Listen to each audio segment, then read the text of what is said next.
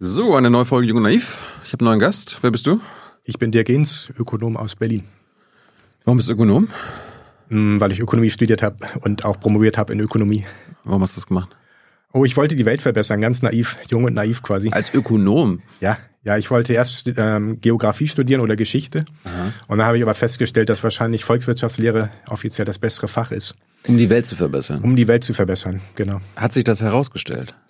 Ähm, ja, ich meine, ich habe halt in den 90ern ziemlich viel, ziemlich viel ähm, Spiegel gelesen. Damals war das ja noch so richtig äh, links und alternativ und habe die Probleme gesehen und habe gedacht, vielleicht kann man irgendwas darüber lernen. Aha. Und dann habe ich halt gedacht, naiv wie ich war, dass ich dann vielleicht Volkswirtschaftslehre studieren sollte. Ähm, und das habe ich sozusagen dann nie wieder aufgegeben. Warum nicht? Ich, meine, ich, ich habe es auch probiert und habe es dann tatsächlich aufgegeben. Ja, ich, ich war auch kurz davor, es aufzugeben. Also mein Studienstart war auch war fürchterlich. Also zweimal 4,0 in den ersten Klausuren. Ich habe das Grundstudium absolviert und habe gedacht, es muss aber jetzt besser, besser werden ähm, fürs Diplom. Damals war das ja noch nicht Master und Bachelor, sondern mhm. es ging nach dem Vordiplom weiter und dann, dann wurde es ein bisschen besser immerhin. Mhm. Ähm, so richtig zu, ganz zufrieden war ich nie. Aber ich habe hauptsächlich Entwicklungsökonomik studiert und das war schon deutlich besser als der Rest. Was ist Entwicklungsökonomik? Entwicklungsökonomik ist quasi die Lehre von der Entwicklung von Volkswirtschaften, wobei man mit Absicht auch nicht sagt von Industrialisierung oder irgendwie reich werden oder ähnlichem, sondern das war immer schon so ein bisschen ganzheitlicher der, der Diskurs, dass man sagt, die Länder sollen sich entwickeln. Aber gemeint war letztendlich schon auch immer, dass sie sich industrialisieren sollen, damit ja. die Leute vernünftig leben können. Aber meine, jedes Land soll sich doch entwickeln und entwickelt sich, oder? Also Entwicklung hört dann ja auf. Veränderung. Ja, genau, aber die Frage ist natürlich so ein bisschen, wo will man eigentlich hin und hat man die richtigen Methoden? Höher, weiter, höher, weiter. Mm, das sind die Amerikaner, aber andere Länder wollen sich vielleicht auch anders entwickeln. Ähm, das heißt also, die Frage zum Beispiel von Infrastruktur, ob man das entwickelt und wie man das entwickelt, wie man die Technologie bekommt, mit der man sich entwickeln kann. Also das Hauptproblem der Entwicklungs- und Schwellenländer ist beispielsweise, dass sie nicht die Technologie haben. Ja, die würden auch gerne Elektroautos bauen, die Schwellenländer und die Entwicklungsländer, aber auch vielfach haben die das einfach nicht, die können nicht. Ja, wir, können, wir können ja nichts dafür, dass die unsere Patente nicht haben. Zum Beispiel. Naja, die, also, die Patente sind ja nicht vom Himmel gefallen, sondern wir haben ja quasi Gesetze gemacht, die Patente, und haben halt auch über die äh, Institutionen weltweit dafür gesorgt, dass dieser Patentschutz durchgesetzt wird. Mhm. Und natürlich könnten wir jederzeit auch aus entwicklungstechnischen Gründen halt sagen, wir wollen Patente freigeben, um Technologietransfer zu vereinfachen. Auch ja. gerade im Bereich Klimaschutz wird es ja gefordert. Dann klauen die doch unsere Ideen. Haben wir ja auch gemacht.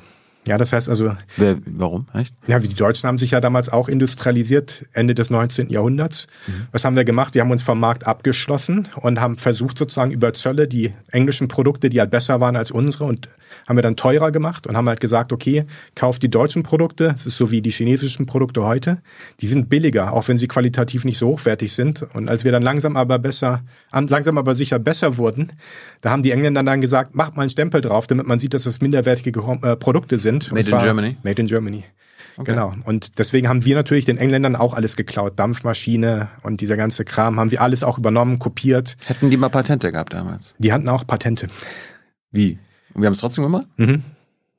Also ja. wir waren die Chinesen von damals? Ja, Technologietransfer. Wir haben genauso die Ideen geklaut und auch Patente geklaut. Okay. Auch, auch, Japan hat das gleich gemacht in den 60er, 70er Jahren. Also was bleibt uns noch anderes übrig sozusagen? Wenn man sich halt entwickeln möchte, muss man technologische Sprünge machen und wenn andere die Technologie schon haben, dann baut man die halt auseinander und baut sie neu wieder zusammen und verkauft das als eigenes Produkt. Weißt du noch, vor zehn Jahren, da sahen die chinesischen Autos alle aus wie BMW, Mercedes und so. Mhm. Das waren die Anfänge bei denen, die haben jetzt das Design ein bisschen eigenständiger, aber die Technologie haben sie trotzdem sich von uns geholt. Aber wenn, wenn es schon damals Patente gab und selbst wir als Deutschland das gemacht haben, warum gibt's denn überhaupt die Patente? Warum hat man das denn irgendwann überdacht, wenn man weiß, okay, die anderen klauen am Ende trotzdem? Ah, ich glaube, es funktioniert gut genug. Also insofern, ja. dass es nicht perfekt funktioniert, wissen sowieso alle. Aber es soll halt so funktionieren, dass die wenigstens ein bisschen was an Patentgeldern kriegen.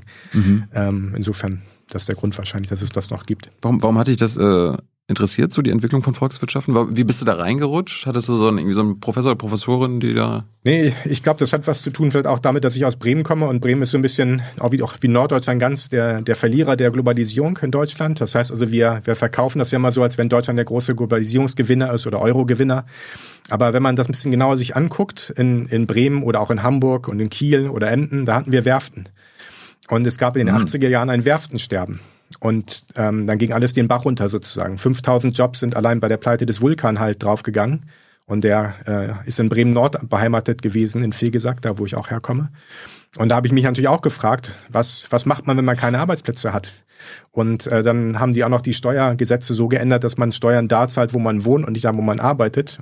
Und ähm, wie ich mit Kollegen gerade schon diskutiert hatte, hier dann auf einmal hatte Bremen 40 Prozent weniger Steuereinnahmen. Was macht man denn dann als Bundesland? Und das waren also ja wirtschaftliche Probleme und haben auch unter anderem halt auch in Bremerhaven Arbeitslosigkeit von 20 Prozent und aufwärts die ganze Zeit, egal ob Aufschwung oder Krise. Ähm, da hatte ich sozusagen genug Probleme, wo ich gedacht habe, das würde ich gern verstehen. Ja. Du hast im Vorfeld ein Vorgespräch mit Hans geführt, weil und ihr habt festgestellt, dass ihr mhm. beide Bremer Vergangenheit habt. Genau. Äh, wo hast du denn studiert? Ich habe in Göttingen studiert und äh, kurz in Valencia auch und dann in Oldenburg. Bist du freiwillig nach Göttingen gegangen? Göttingen war eine äh, respektable linke Universität damals. War?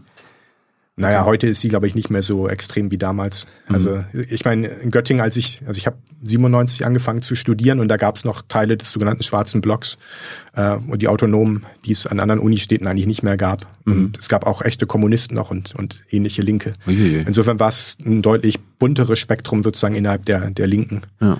Ähm, die Rechten und Liberalen hatten wir sozusagen so wie überall anders auch. Aber du bist äh, kurz zu Bremen, du bist in Bremen groß geworden, aufgewachsen? Aufgewachsen, genau. Was haben, deine, was haben deine Eltern gemacht? Sind die auch Ökonom? Nee, nee. Ähm, meine Mutter ist Sekretärin und mein Vater war Berufsschullehrer. Okay. Maschinenbau und Informationstechnik. Warum bist du nicht in die Richtung gegangen? Ähm, hatte ich überlegt, aber ich habe irgendwie kein, kein Talent dafür letztendlich. Also keine, keine handwerkliche Begabung. Und ähm, ja, dafür aber immer dieses Interesse gehabt an, an Bücher lesen, Probleme verstehen. Und dann habe ich gedacht, ich mache irgendwie das, was mich so ein bisschen eher auch auch hinter dem Ofen hervorlockt. Mhm. Was, äh, was hat dich in der Schule so interessiert, neben den wahrscheinlich volkswirtschaftlichen Sachen schon? Auch eigentlich alles mögliche Politik und ähm, ja auch Literatur als als Ganzes. Also ich habe sehr viel gelesen, auch englischsprachige Sachen gelesen und ähm, ja versucht mir so ein bisschen zu, zu erklären, wie die Welt so tickt. Ähm, Hast du es damals schon verstanden? Nein, nein, nein, überhaupt nicht. Also hast du es mittlerweile verstanden? Ähm, in Ansätzen habe ich, glaube ich, verstanden, warum ich es nicht verstanden habe. Ähm, aber ich glaube, ich glaube, irgendjemand hat mal gesagt, dass, glaube ich, ähm, die ganze Zeit vor dem 40. Geburtstag so eine Zeit sozusagen, um sich Wissen anzulesen, damit man danach weiß, wie das Leben ist. Okay. Ähm, insofern, das habe ich jetzt überschritten, aber ich glaube, so richtig schlau geworden bin ich leider immer noch nicht. Du bist jetzt äh, in den 90ern bist du quasi so erwachsen geworden. Ab 97 hast, hast du studiert. Äh, bist du da politisiert worden? Ich meine, das war jetzt so die Nachwendezeit. Ja, ja, ich habe äh, bei den Jusos, bei der Juso Hochschulgruppe war ich aktiv. Ah ja. Ähm, eigentlich meine gesamte Zeit, als ich in Göttingen war. Warum bist du bei den Jusos gelandet? Mm, naja, meine Eltern waren beide in der SPD. Ich komme aus Bremen, wo wir nie was anderes hatten als SPD-Oberbürgermeister. Insofern, ja, ja. Und ich meine, also mein Vater hat ja auch, der, der war eigentlich war der sozusagen ähm, Ingenieur und hat dann ein Aufbaustudium gemacht, um dann halt Berufsschullehrer zu werden. Mhm. Ähm, also ja, mein mein Großvater ist äh, mütterlicherseits ist auch Schiffbauer gewesen, Ingenieur. Mhm. Ähm, insofern habe ich gedacht, okay, lieber in die Richtung. Dann, dann wart ihr quasi familiär auch vom Werftensterben betroffen? Nein, nein, nee, das, äh, also nur indirekt, weil mein Vater hatte ja einen sicheren Job. Also als Berufsschullehrer sozusagen ist man ja ähm, Beamter auf Lebenszeit. Mhm. Und natürlich hat sich das dann verändert. Das heißt also gerade auch dann hin, also weg von Maschinenbau in der Berufsschule halt hin zu IT. Die haben dann halt eher Robotersteuerung gemacht und sowas, haben Macs angeschafft in den 90ern auch, um das ein bisschen zu kompensieren. Okay. Ähm, aber es hat natürlich nicht ausgereicht, um, um das abzufedern. Bist du immer noch in der SPD? Ähm, ich war 20 Jahre fast in der SPD, aber ich bin vor ein paar Jahren ausgetreten, weil ich gedacht habe, wenn ich versuche, diese wirtschaftlichen und geldtheoretischen Theorien halt äh, unter die Leute zu bringen, will ich eigentlich nicht Parteimitglied sein, falls mich mal jemand fragt. Warum? Ich glaube, es ist einfacher, dass ich halt sage, ich bin Wissenschaftler und Ökonom mhm. und bin nicht parteipolitisch irgendwo aktiv. Also das heißt nicht, dass ich nicht mal auch für eine Partei mal was mache, ähm, aber ich bin sozusagen kein, kein Parteimitglied. Natürlich sympathisiere ich auch mit mit einigen Parteien mehr als mit anderen sozusagen. Aber ich habe Kontakte in, in aller möglichen Parteien insofern. Mhm. Ja. ja. Dann hast, dann hast du bist von Bremen nach Göttingen gegangen. War, war, es immer klar VWL oder mhm. gab es auch Alternativpläne? Nein, keine Alternativpläne. Ich habe mich da beworben oder hatte mich da beworben und habe doverweise keinen Studienplatz bekommen. Da gab es ja noch diese zentrale Vergabestelle für Studienplätze. Musstest du vorher bei zur Bundeswehr oder so? Ähm, ich habe verweigert. Oh. Ich habe als Zivildienst gemacht und ähm, eigentlich hätte ich mit meinem 2,3 Abi, hier kann ich es ja sagen, äh, hätte ich eigentlich den Studienplatz haben müssen, BWL. Ich wollte erst mit BWL rein und ah. wollte dann wechseln zu VWL, aber aus irgendwelchen Gründen wollten die mich dann nach Jena schicken. Und in den 90er Jahren nach Jena gehen, in den Osten, das war eher nicht so das, was ich wollte. Oh. Ähm, ja, weil die Schlagzeilen. Hättest Aufbauhilfe leisten können, ne? Ja, wenn es so gewesen wäre, aber die, die Stories über die, die äh, Faschisten und, und Faschos und Neonazis da in Ostdeutschland zu meiner Zeit war das war relativ heftig. Das mhm. ist glücklicherweise heute nicht mehr der Fall. Und ich habe auch später ja dann zwei Jahre auch in Chemnitz gearbeitet und bin auch von Chemnitz sehr begeistert. War auch in Stendal nochmal für ein halbes Jahr. Insofern die ostdeutschen Städte haben sich sehr schön gewandelt sozusagen.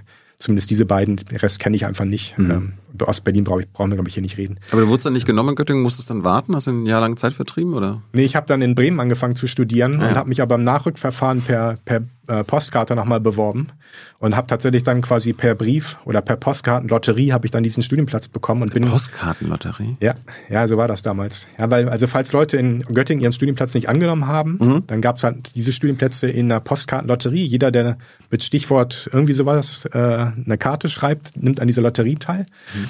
Und zwei Wochen nachdem das Semester dann losging, bin ich dann quasi, habe ich diese Karte bekommen oder den Brief aus Göttingen von wegen, bin akzeptiert, ich kann jetzt kommen. Und dann hingezogen, WG-Leben. Genau. BAföG. Nee, BAföG nicht, weil mein Vater ja Lehrer war. Okay. Da hat er zu viel verdient. Okay.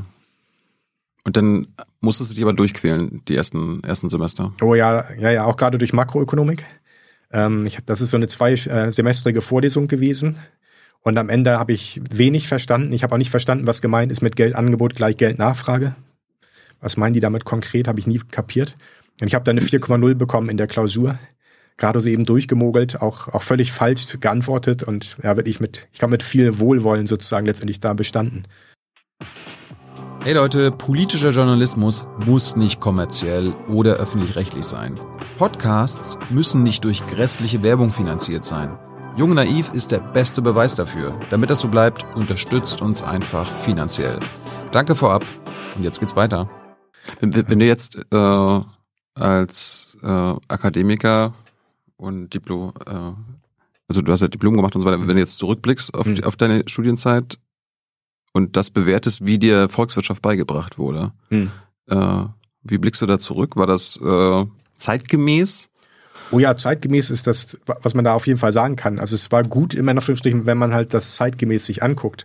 Aber es ist natürlich dieser Mainstream gewesen aus letztendlich seltsamer äh, Ökonomik, die letztendlich basiert auf diesen normativen Annahmen und immer wieder Verhalten sozusagen als, als Auslöser von ökonomischen Prozessen. Also ähm, ich glaube, zu dem Zeitpunkt wäre es schwierig gewesen, irgendwo anders was Besseres zu finden. Ich bin mir sicher, dass das geht, ähm, aber ich habe nie jemanden getroffen, der zum Beispiel halt irgendwo in London studiert hat zu dem Zeitpunkt. Insofern, ich kann halt nicht einschätzen, was andere Universitäten um die Jahrtausendwende herum so unterrichtet haben. Mhm. Ähm, deswegen, ähm, die waren, die haben sozusagen das ordentlich gemacht, aber die, ähm, die Theorien waren einfach zu stark mathematisch, zu stark gleichgewichtig und einfach ein komplettes Vergessen des Staates auch. Einfach äh, quasi Geld und Markt war alles, aber Geld und Staat gab es gar nicht. Wurde, also wurde fast komplett ausgeblendet. Natürlich gab es Wirtschaftspolitik und ähnliche Geschichten, aber, aber Geldschöpfung zum Beispiel hat da auch kaum jemand erklärt. Aber wurde das vergessen oder nee, das, äh, bewusst verdrängt oder rausgedrängt oder? Nee, das ist einfach so, die akademische Welt macht sich ja mehr oder weniger ja auch selbstständig, die mhm. machen sich ihre Gedanken. Mhm. In der Mikroökonomik hat sich das ja irgendwie durchgesetzt, dass man darüber redet, über Nutzenfunktionen und dann redet man über ähm, irgendwelche Budgetrestriktionen und äh, dann hat man irgendwie Unternehmen, aber es gibt eigentlich, es gibt eigentlich nie den Staat. Das heißt also die, ja. die Opportunitätskostengeschichte, dass man halt sagt, okay, man kann Ressourcen für X einsetzen oder für Y oder auch sein Geld, man kauft gut A oder gut B, das ist ja okay, aber man hätte eigentlich die Sache völlig anders aufziehen müssen. Also bevor es Märkte gibt, brauche ich ja einen Staat, ich brauche staatliches Geld, ich brauche Eigentumsrechte, ich brauche Leute, die sich auf den Markt trauen mit ihren Produkten, ich brauche Infrastruktur, um diese Produkte zu verschicken, ich brauche irgendwie auch ausgebildete Arbeitskräfte, da spielt ja überall der Staat eine starke Rolle. Und ja. das hat man aber rausgeschrieben. Man, das ist ja selbst für Laien jetzt äh, selbstverständlich. Mhm. Warum wird das dann quasi in einem akademischen Fach dann nicht unterrichtet? Kannst du dir das erklären? Ja, ich glaube, das ist der Zeitgeist gewesen damals. Ähm, ich ich glaube, das ist diese also Anfang Neoliberalismus und sowas, ne? Ja, ja, genau. Das ist quasi die. Ich glaube, die Kollegen haben halt gedacht, ähm, jetzt ist die Sowjetunion zusammengebrochen und ähm, das bedeutet letztendlich Planwirtschaft funktioniert nicht. Also alles, was mit Keynes und Staat zu tun hat, schmeißen wir mal raus. Stattdessen mhm. predigen wir jetzt in Anführungsstrichen, war ja nicht, nicht so gedacht, aber das kam dabei raus. Wir predigen jetzt sozusagen die, die Segen des, des, des freien Marktes und die haben ja auch in Ostdeutschland dann eigentlich nur Neoliberale eingestellt als VWL-Professoren, ausgerechnet da, wo halt so viele Leute in Hartz IV waren und gar nicht von den Segnungen in Anführungsstrichen des Kapitalismus irgendwie profitieren konnten. Mhm. Ähm, aber ich denke mal letztendlich, dass, ja, das ist, das ist ein längerer Prozess gewesen, ähm, dass man auch die Institutionenökonomik mehr oder weniger beseitigt hat. Statt über die Realität zu reden, hat man lieber über Annahmen, Mathematik geredet und es war auch für die Dozenten einfach wahrscheinlich einfacher, dann auch Klausuren zu stellen einfach abzufragen, mathematisches Wissen, ja, wie, wie sieht das Gleichgewicht aus, beschreibe die Kurven, rechne dies aus, rechne das aus. Ist wahrscheinlich einfacher zu beantworten, ganz stumpf, als irgendwie so eine Frage wie, ähm, beschreiben und kritisieren Sie das deutsche Rentensystem. Es ist immer lustig, also diese Mathematisierung und alles irgendwie durch äh, Statistik und Empirie berechnen, das hat dann auch, das bekommt dann so einen naturwissenschaftlichen Touch. Ja, ja, ja, das ist auf jeden Fall Teil dieser, dieser Geschichte, dass das einfach wissenschaftlich aussieht und dass die, ja, die, die Ökonomen sozusagen dadurch auch eine andere Aura bekommen und sich dann auch so ein bisschen so, tun so ein bisschen so, als wenn die anderen Sozialwissenschaften nicht so wissenschaftlich wären wie die Volkswirtschaftslehre, bei der man ja sehr präzise Antworten geben kann. Ähm, das gehört mit zu dem, zu dem Spielchen in Anführungsstrichen. Ähm, das heißt also auch die Wissenschaften versuchen natürlich auf Nachfrage und Angebot so ein bisschen zu reagieren. Und es gibt natürlich zum Beispiel auch einen Sachverständigenrat mit Ökonomen, aber es gibt keinen Sachverständigenrat mit, mit Vertretern aus anderen Disziplinen, was ich persönlich schade finde. Aber das ist sozusagen natürlich auch ein Stück weit das Ergebnis dieser Darstellung der Volkswirtschaftslehre als die seriöse, exakte Wissenschaft, die sie aber natürlich eigentlich auch nicht, nicht tatsächlich ja, und, ist. Und das, ich habe jetzt auch gelernt, ich meine, du bist jetzt nicht der erste Ökonom hier es gibt ja nicht die Volkswirtschaftslehre. Es gibt mhm. verschiedene Lehren, verschiedene Denkschulen. Mhm. Genau. Ja, ja, eigentlich sollte das sehr viel breiter aufgestellt sein. Aber diese Neoklassik in Anführungsstrichen, dieser, dieser Mainstream, der, der sich durchgesetzt hat, ähm, der hat sozusagen auch dafür gesorgt, dass über auch über die 80er, 90er Jahre schon wurde quasi so Fächer wie Wirtschaftsgeschichte wurden immer mehr abgesägt und auch Ökolo äh, ökonomische Ideengeschichte. Ähm, und das sind aber Fächer, wo man halt sehr viel lernen kann. Und ähm, ich denke mal, gerade wenn man Volkswirtschaftslehre studiert, man sollte wenigstens den Anspruch haben, dass, dass nachher wir die Fehler nicht wiederholen, die wir in der Vergangenheit schon mal gemacht haben. Ja, dass wir darüber wissen, von wegen Hyperinflation, große Depression, ja, was ist da passiert, was war, was war das Problem und was ist die Lösung daraus? Kommen wir, kommen wir gleich mal zu, weil du gerade meintest, ja, Planwirtschaft nach dem Fall der Mauer war erledigt. Hm. Aber wenn du jetzt sagst, in der Mikroökonomie, jedes Unternehmen ist da quasi ein planwirtschaftliches Unternehmen. Also jedes, ja. jedes Unternehmen muss einen Plan haben, wie sie irgendwie Geld verdienen wollen. Ja. Ja, nee, ich meine, jedes Unternehmen plant, genauso wie der Staat. Staat genau, der Staat plant ja auch. Planung ist eigentlich nichts Schlimmes und das ist eigentlich eine Fehlinterpretation. Ja, also insofern eigentlich hätte man sagen müssen, dass was im Kommunismus nicht funktioniert hat, ist diese Geschichte, dass sie die Eigentumsrechte nicht vergeben haben mhm. und dass sie auch keinen freien Arbeitsmarkt gemacht haben. Ja, das, das sind eigentlich die Wesen, müsste eigentlich die wesentliche Erkenntnis sein. Insofern ist ja nicht so, dass halt ähm, kommunistische Gesellschaften halt irgendwie arm waren. Das heißt also, die Chinesen schon, ja, die Chinesen äh, unter Mao und dem, dieser Kulturrevolution, die waren wirklich bitterarm. Aber die Sowjets, die, die haben ja halt, äh, die haben irgendwelche Satelliten ins All geschossen, bevor wir das konnten, sozusagen als Westen. Insofern, man, man darf das nicht irgendwie jetzt runterreden und halt sagen, die Sowjets haben quasi industriell überhaupt nichts auf die Kette bekommen. Insofern, da muss man differenziert halt gucken, was, was da schiefgegangen ist. Es gibt schon einige im Chat, die sagen, ja, Kommunismus gab's ja nie. Du redest jetzt wahrscheinlich von den sozialistischen Ländern. Ja, okay, wie man auch mal das nennt, halt, es gab halt eine kommunistische Partei, deswegen. Hast du denn, hast du denn im Studium gelernt, warum der Kapitalismus das beste System ist? Nee, das, das kam eigentlich immer nur sozusagen zwischen den Zeilen, wenn man so möchte. Ja, also diese Allokationseffizienz, äh, dann das Pareto-Optimum und diese ganzen Geschichten. Du mit deinen Fremdwörtern ja immer. Ja, ja, aber das ist halt das, was in der Lehre halt so kommt und, und damit sozusagen kann man ja auch als Ökonom normalerweise Eindruck schinden. Dann kommt man halt irgendwie dann an und sagt halt, ja, es gibt dieses, erst, dieses erste Pareto-Optimum und dann, oder das, das Pareto-Optimum und gibt es irgendwelche Gesetze der Wohlfahrtsökonomik, ähm, die mir allerdings inzwischen, glaube ich, auch schon fast entfallen sind, muss ich zugeben halt. Aber das, das klingt erstmal ganz, ganz gut. Ähm, und ich meine, gerade auch die, die Pareto-Geschichte, die ist letztendlich so, dass man halt sagt, also wenn man politische Maßnahmen macht, sollte man immer als erstes die machen, wo alle gewinnen und keiner verliert. Ich habe damals halt auch genickt, habe gedacht, so ja, klingt ja ganz gut. Ich meine, warum sollte ich jetzt irgendwie eine Politikmaßnahme machen, wo irgendjemand verliert, wenn ich auch welche machen kann, wo keiner verliert? Aber das ist natürlich komplett unrealistisch. Ja, ich meine, also versuch mal halt irgendein echtes Problem in Deutschland 2023 zu lösen, wo du sagst, okay, hier ist meine Reform und es gibt keinen Verlierer. Ja, Klimawandel, Ungleichheit, was haben wir noch? Pandemie, mhm. äh, Industrialisierung und Frage halt Subventionierung oder nicht. Ja, insofern natürlich gibt es überall immer Gewinner und Verlierer. Und quasi so eine Theorie zu benutzen, die, die natürlich auch irgendwo im Kleingedruckten dann halt sagt, theoretisch kann man Produktion von Verteilung trennen. Irgendwo im Kleingedruckten steht das dann auch, aber aber in dem Diskurs sozusagen kommt das eigentlich nicht. Und dann, dann bist du eigentlich da, wo auch in den USA halt die Public-Choice-Leute sind, die halt dann sagen, okay, diese Art von volkswirtschaftlicher Theorie stützt halt den Status quo, weil sie quasi alle Veränderungen ablehnt, wo auch nur ein einziger dann Verlust erleidet. Ich meine, äh, gerade mit unseren führenden äh, Ökonomen und Ökonomen in Deutschland, da kommt mir das immer manchmal, manchmal so vor, als ob Ökonomie gleichgesetzt wird mit Kapitalismus. Dabei hm. ist es ja quasi nur ein mögliches System, eine Volkswirtschaft zu betreiben oder genau wir waren ja früher mal ganz, ganz viel ehrlicher das hieß ja mal alles politische Ökonomie political economy ach so Genau, also unter Adam Smith, Ricardo bis hin zu Marx. Also Marx hat ja auch eine Kritik der politischen Ökonomie geschrieben, so hieß das. Und dann hat man dieses Political irgendwie wegfallen lassen, um 1900 herum grob. Mhm. Und auf einmal hieß es dann nur noch Economics. Aber es war eigentlich immer klar, dass es quasi politische Vorschläge waren, wie man halt die Welt verbessern kann, wenn man so möchte.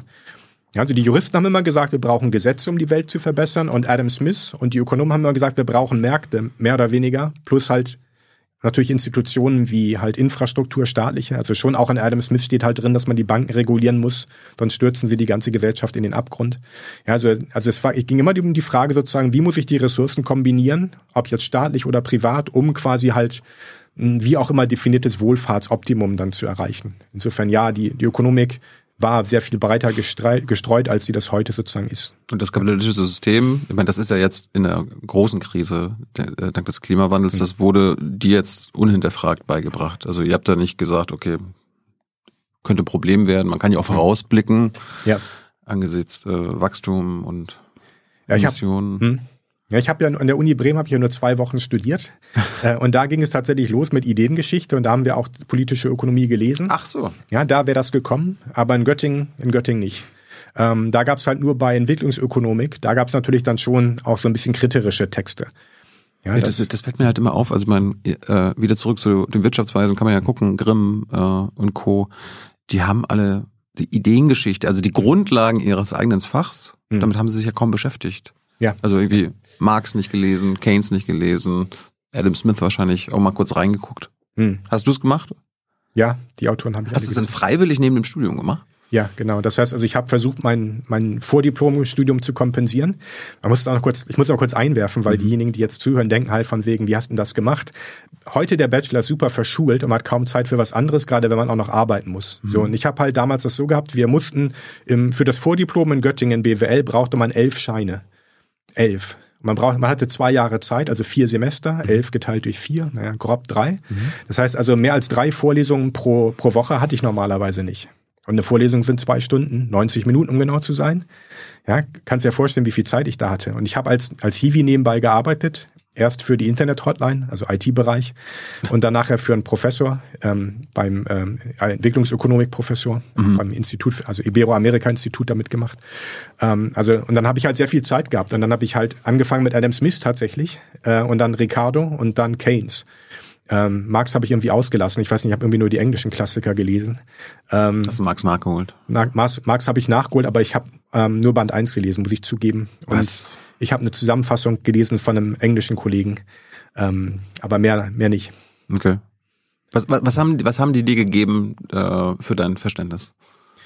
Ähm, also ehrlich gesagt, ich glaube erst später sozusagen habe ich dann ein bisschen mehr verstanden. Wenn man gerade frisch anfängt, dann fängt, dann ist es halt so, dass man überhaupt erstmal schnallt, okay, über was reden die da eigentlich? Also mhm. zum Beispiel Adam Smith in seinem Wohlstand der Nation, ähm, das ist übrigens im Original heißt es, glaube ich, sie an inquiry into the causes and reasons oder irgendwie so ähnlich um, of the wealth of nations. Also Adam Smith hat sich im Wesentlichen mit der Frage beschäftigt, woher der Wohlstand der Nationen kommt.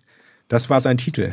Ähm, und ähm, kaum jemand weiß, dass er auch Gesetze dort drin beschrieben hat. Das heißt, er sagt zum Beispiel, dass wenn die Kapitalisierung einsetzt, also Kapitalismus hat er ja nicht verwendet als Wort, mhm.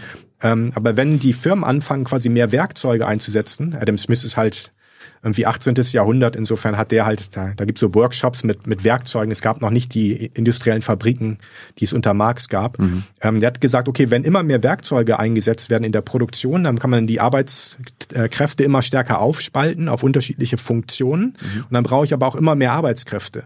Und irgendwann geht sozusagen der Lohn hoch, weil die Nachfrage nach Arbeitskräften so hoch geht. Und wenn der Lohn hochgeht, sagt Smith, dann, dann können die Leute halt mehr Geld verdienen, können mehr konsumieren, werden mehr Kinder haben. Und dadurch, dass sie mehr Kinder haben, gibt es in Zukunft mehr Arbeiter und dadurch sinkt der Lohndruck wieder. Und es geht in die andere Richtung, ja, weil quasi so ein Schweinezyklus. Ja, also wenn es zu viele Arbeiter gibt, sinkt der Lohn wieder auf den auf den ähm, äh, Subsistenzlohn, also den Lohn, den die Arbeiter brauchen, um sich wieder ernähren zu können und weiterzuleben. Mhm. Und ähm, ja, da, da geht's halt los mit diesen ökonomischen Gesetzen und auch die Frage halt, wer, wer sind eigentlich die handelnden Personen? Ja, also es gibt halt auf jeden Fall Arbeiter, es gibt Kapitalisten ähm, und das geht dann später dann natürlich noch weiter. Also bei Thorstein Veblen zum Beispiel gibt's dann halt natürlich auch noch die, die Aktienbesitzer oder bei Hyman Minsky gibt's die, die Money, Money Managers, ja, die halt ihre Aktienportfolios äh, verwalten. Und man muss sich eigentlich immer fragen, welche, also an welchen Stellen sozusagen in der Gesellschaft sind halt Positionen, wo darüber entschieden wird, wie ja. wir produzieren. Ja, also wenn quasi die Leute, die Manager in den Unternehmen immer nur das machen, was die Shareholder wollen, dann muss man sich halt fragen, okay, die Leute bei BlackRock, was wollen die denn eigentlich? Weil die bestimmen letztendlich dann, weil die halten ja im Auftrag der Leute dann entsprechend die, die Aktienportfolios. Ja, äh, wie ist das dann heutzutage? Wer entscheidet, sag ich mal jetzt in Deutschland, mhm. was produziert wird? Es ist ja jetzt nicht Robert Habeck, oder? Nee, nee, nee, das machen die Unternehmen. Und die gucken natürlich auf die Shareholder. Also wenn es aktiennotierte Unternehmen sind, gucken sie darauf.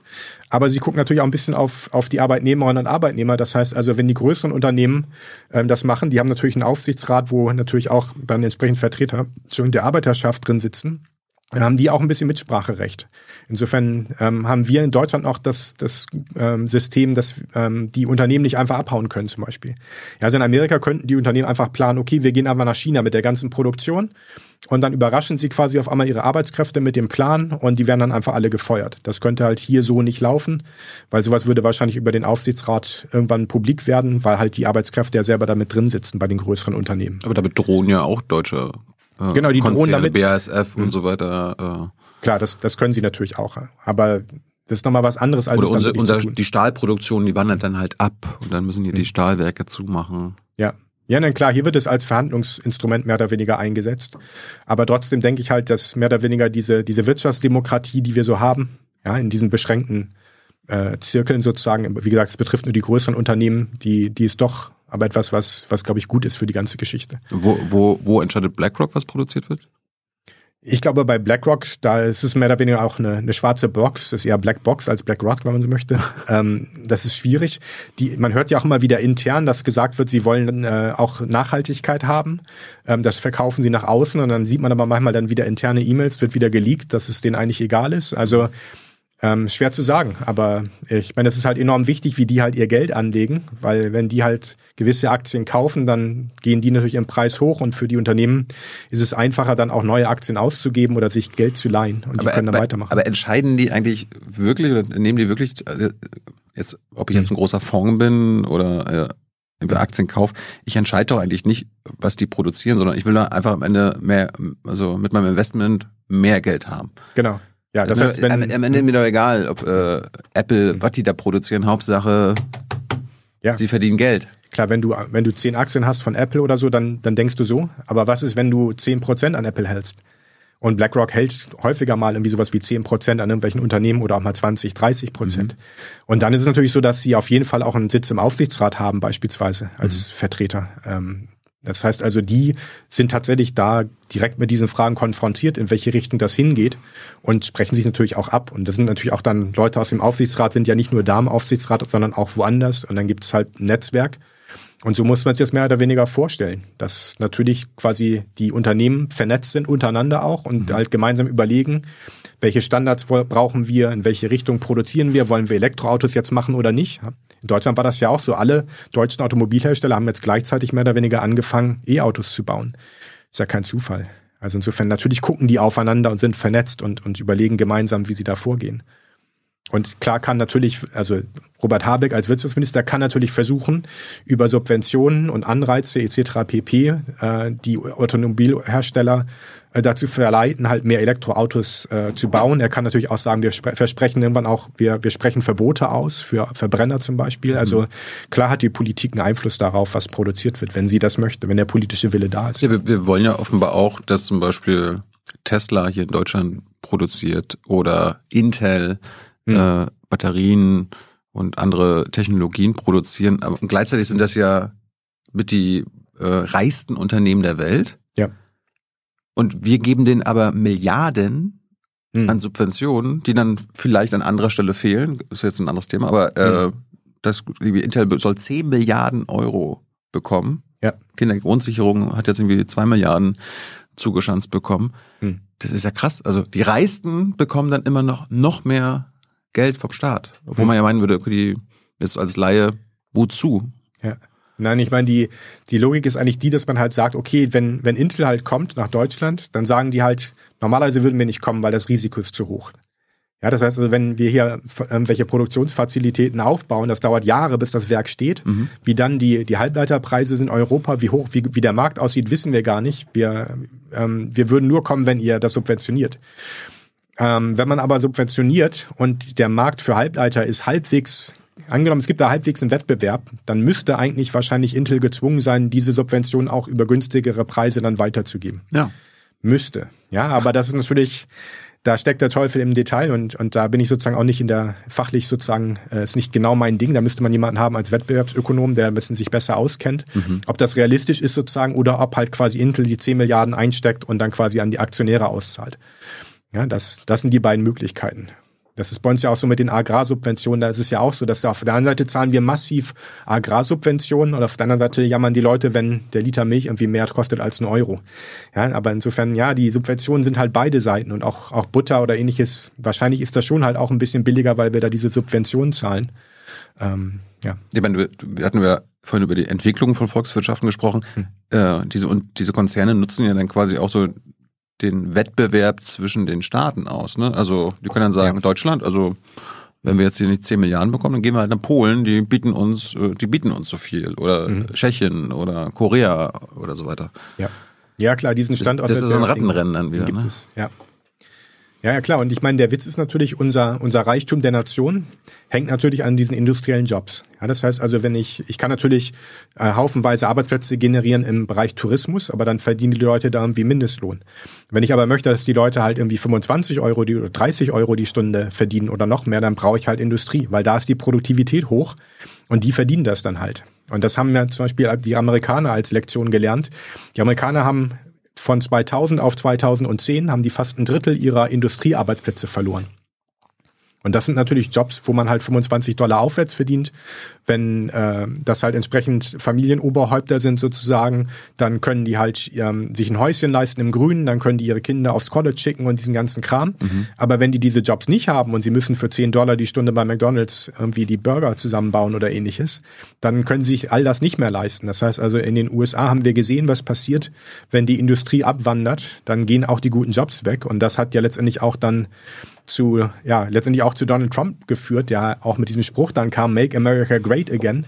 Der hat halt gemerkt, da sind sechs Millionen Haushalte, denen fehlt sozusagen der Industriejob im Vergleich zu vor zehn Jahren. Und die wollen diese Industriejobs wieder haben. Dass das BIP wächst, das interessiert die überhaupt nicht. Die wollen die Jobs. Und dadurch sozusagen ist der Diskurs durchbrochen worden, dieser neoliberale Diskurs. Das heißt, die Neoliberalen haben immer gesagt, wenn das BIP nur wächst, ja, dann geht's allen besser.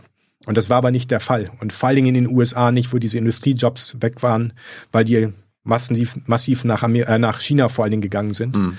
Und dadurch konnte man sozusagen, oder dadurch konnte Trump und dadurch konnten die Republikaner diesen, ja, diesen neoliberalen Diskurs aufbrechen ähm, und haben das natürlich auch erfolgreich gemacht. Da muss man ja Trump ja mal für eine Sache dankbar sein.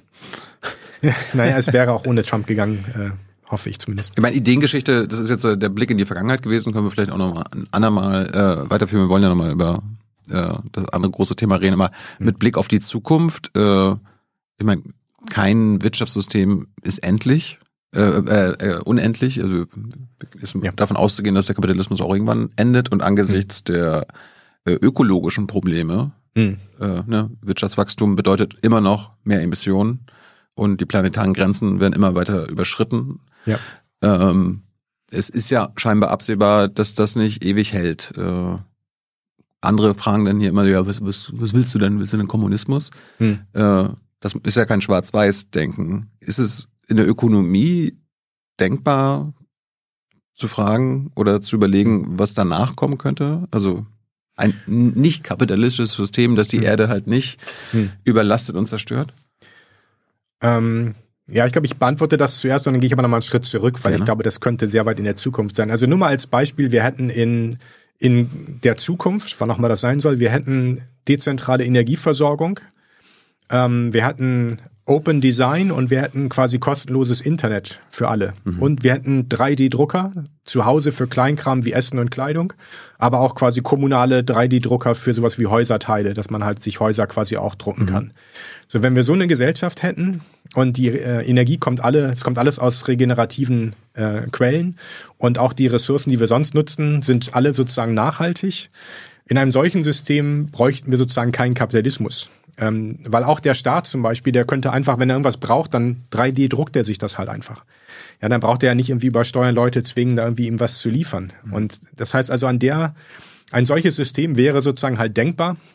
Aber ähm, du merkst ja auch so ein bisschen, äh, das ist, glaube ich, noch ein bisschen hin, äh, falls wir jemals da irgendwann äh, zu kommen. Aber es wäre doch verantwortungsbewusst, darüber schon nachzudenken und das vielleicht auch anzugehen angesichts der äh, globalen Katastrophe. Ja, da würde ich jetzt sozusagen zu dem anderen Teil kommen, meine Antwort. Ja. Ähm, ich würde dann lieber Schritt für Schritt gehen. Und ähm, Hyman Minsky, ein amerikanischer Ökonom, hat mal gesagt, there are 56 varieties of capitalism, mhm. Angespielung auf diese 56 varieties of Heinz Tomato Ketchup. Also mhm. 56 unterschiedliche mhm. Tomatensorten gehen da halt rein in so eine Flasche Ketchup. Das heißt also, ich würde halt auch behaupten, dass der Kapitalismus sich ständig wandelt und der Kapitalismus natürlich auch immer nicht kapitalistische Teile hat.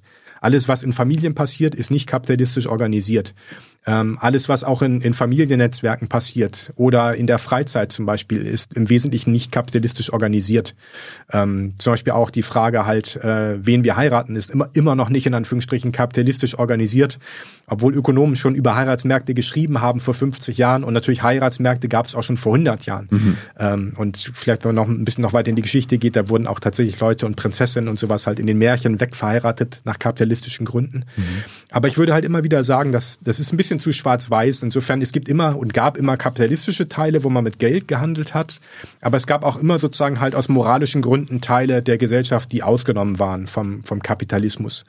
Und ich glaube, wir, uns ist das quasi verloren gegangen, dieses, ähm, dieses nicht-kapitalistische. Wieder aufgrund des Zeitgeistes. Es war einfach eine Fehlinterpretation. Man hat in, in den 90er Jahren gesagt, wir haben das Ende der Geschichte erreicht. Ähm, und äh, wir müssen jetzt nur noch dafür sorgen, dass die Politik den Märkten die Macht überträgt. So, und das hat man auch durchgezogen als politisches Programm. Auch die rot-grüne Regierung ab 98 hat IV eingeführt, Reliberalisierung der Finanzmärkte, was auch dann prompt zum Crash geführt hat. Mhm. Ja, all diese Dinge sozusagen waren im Zeitgeist äh, enthalten und nur halt eigentlich die Linkspartei damals oder damals noch die PDS unter Lafontaine, das war eigentlich die einzigen, die gesagt haben, wir steigen da aus und machen diese Logik nicht mit. Und ähm, ja, der ganze Rest sozusagen ist damit weitergefahren. Ja. Wir, wie gesagt, wir haben ja mit auch immer noch sozialistische oder, so, oder soziale Aspekte unseres Wirtschaftens, unserer Gesellschaft. Also ich meinte Klar. jetzt nicht, dass wir kapitalistisches Denken und Handeln an mhm. sich ausrotten, aber das ist ja äh, globale äh, Leitlinie und das führt mhm. halt einfach zu den riesengroßen Problemen und Katastrophen, die wir haben. Und das sollten mhm. wir halt überwinden. Klar, ja. Ich meine, das wurde ja zum ersten Mal, glaube ich, deutlich mit der Finanzkrise. Also ausgerechnet die Märkte, die total real-time sind und super effizient angeblich, nämlich die Finanzmärkte ausgerechnet, die haben ja versagt. Mhm. Und im Nachhinein, ich meine, wenn wir uns mal die Zeit angucken in den 2000er Jahren, wir hatten irgendwie Probleme mit Arbeitslosigkeit in der Eurozone und statt dass wir die Staatsausgaben erhöht haben, um schon Infrastruktur zu bauen für die Zukunft, ja, also hätte man ja auch schon damals machen können, ähm, hat man halt gesagt, nee, wir senken den Zins und gucken mal, was dann so passiert im privaten Sektor. Und damit hat man quasi die Spekulation mit Immobilien noch weiter angefeuert, vor allen Dingen in, in Spanien und Irland. Und da wurden dann halt irgendwie für Hunderte von Milliarden Euro irgendwelche Häuser gebaut innerhalb von, von zehn Jahren. Und die Ressourcen hätte man natürlich ganz anders einsetzen können. Dafür hätten wir hätten auch, auch äh, Offshore-Windparks bauen können und, und Solaranlagen und hätten halt öffentliche Infrastruktur sanieren können. Jetzt haben wir diesen riesen Rückstau. Das heißt also, man hat damals sozusagen in der Wirtschaftspolitik auch die linken Parteien auf den Zins und auf die Geldpolitik gesetzt, wo man mit der Fiskalpolitik im Nachhinein sozusagen, sind wir natürlich jetzt schlauer, hätte man sehr viel besser fahren können. Und da müssen wir sozusagen jetzt gegensteuern. Das heißt also diese Idee, dass man sagt im Kapitalismus, wir brauchen Geldpolitik und Finanzmärkte, die darüber entscheiden, wohin und wie die Ressourcen verwendet werden, das war, glaube ich, ein großer Fehler. Ähm, da müssen wir wieder zurück und sagen, okay, nein, der Staat über seine Staatsausgaben und die Fiskalpolitik, der muss viel, viel wirkungsmächtiger werden. Hast du denn im Studium gelernt, äh, warum der Markt die Fiskal- und Geldpolitik am besten steuern kann? Nee. Das war im Studium kein Thema. Nee, es, es wurde Also einfach das, so. aber es gehört doch eigentlich erklärt. jetzt zur Volkswirtschaft, oder? Klar, also es wurde ja Geldpolitik erklärt und Fiskalpolitik. Wurde es richtig erklärt jetzt im Nachhinein? Nein, nein, wurde es nicht. Wie, also, wurde, wie wurde es dir damals erklärt? naja, der, der Standard war halt, dass man sagt, ähm, um den Zins äh, zu erhöhen beispielsweise, muss man die Geldmenge senken. Ja, das war das ISLM-Modell. Ähm, Muss mal kurz erklären. Ja, die Idee ist sozusagen, dass man sagt bei der Zentralbank, ähm, wir beeinflussen den Zins und wenn wir quasi Arbeitslosigkeit haben in der Gesellschaft, dann reduzieren wir den Zins. Und dadurch sollen halt die Unternehmen dann geringere Kosten haben bei Investitionen. Und angeblich würden dann bei niedrigeren Zinsen dann mehr Unternehmen halt investieren. So, das hat aber in den 2010er Jahren selbst bei Nullzins nicht geklappt. Insofern empirisch gesehen lässt sich die Vorstellung sozusagen hier nicht halten. Es hat nicht bei uns geklappt, in vielen anderen Ländern hat das auch nicht geklappt. Ähm, auch die Amerikaner hatten ja mehr oder weniger Nullzins fast das ganze Jahrzehnt. Und dann sagt man natürlich alternativ auch noch oder, oder als Gegenteil dazu, wenn man halt zu viel Inflation zum Beispiel hat, dann soll man die Zinsen erhöhen. Und wenn man die Zinsen erhöht, dann werden Investitionen teurer. Und wenn Investitionen teurer werden, dann lohnen sich nicht mehr so viele Investitionen, also sinken die Investitionen. Und damit sinkt auch die Nachfrage nach Gütern, Dienstleistungen und Beschäftigung. Und damit kriegt man diesen Inflationsdruck raus. Aber das funktioniert auch nicht. Das heißt, in den USA hat man den Zins von 0 auf 5 Prozent grob erhöht in den letzten zwei Jahren. Und gleichzeitig hat man aber Rekordbeschäftigung heute in den USA. Und sinkende Inflationsraten. Ja, das heißt also, das widerspricht ja komplett der Theorie, die wir halt gelernt haben.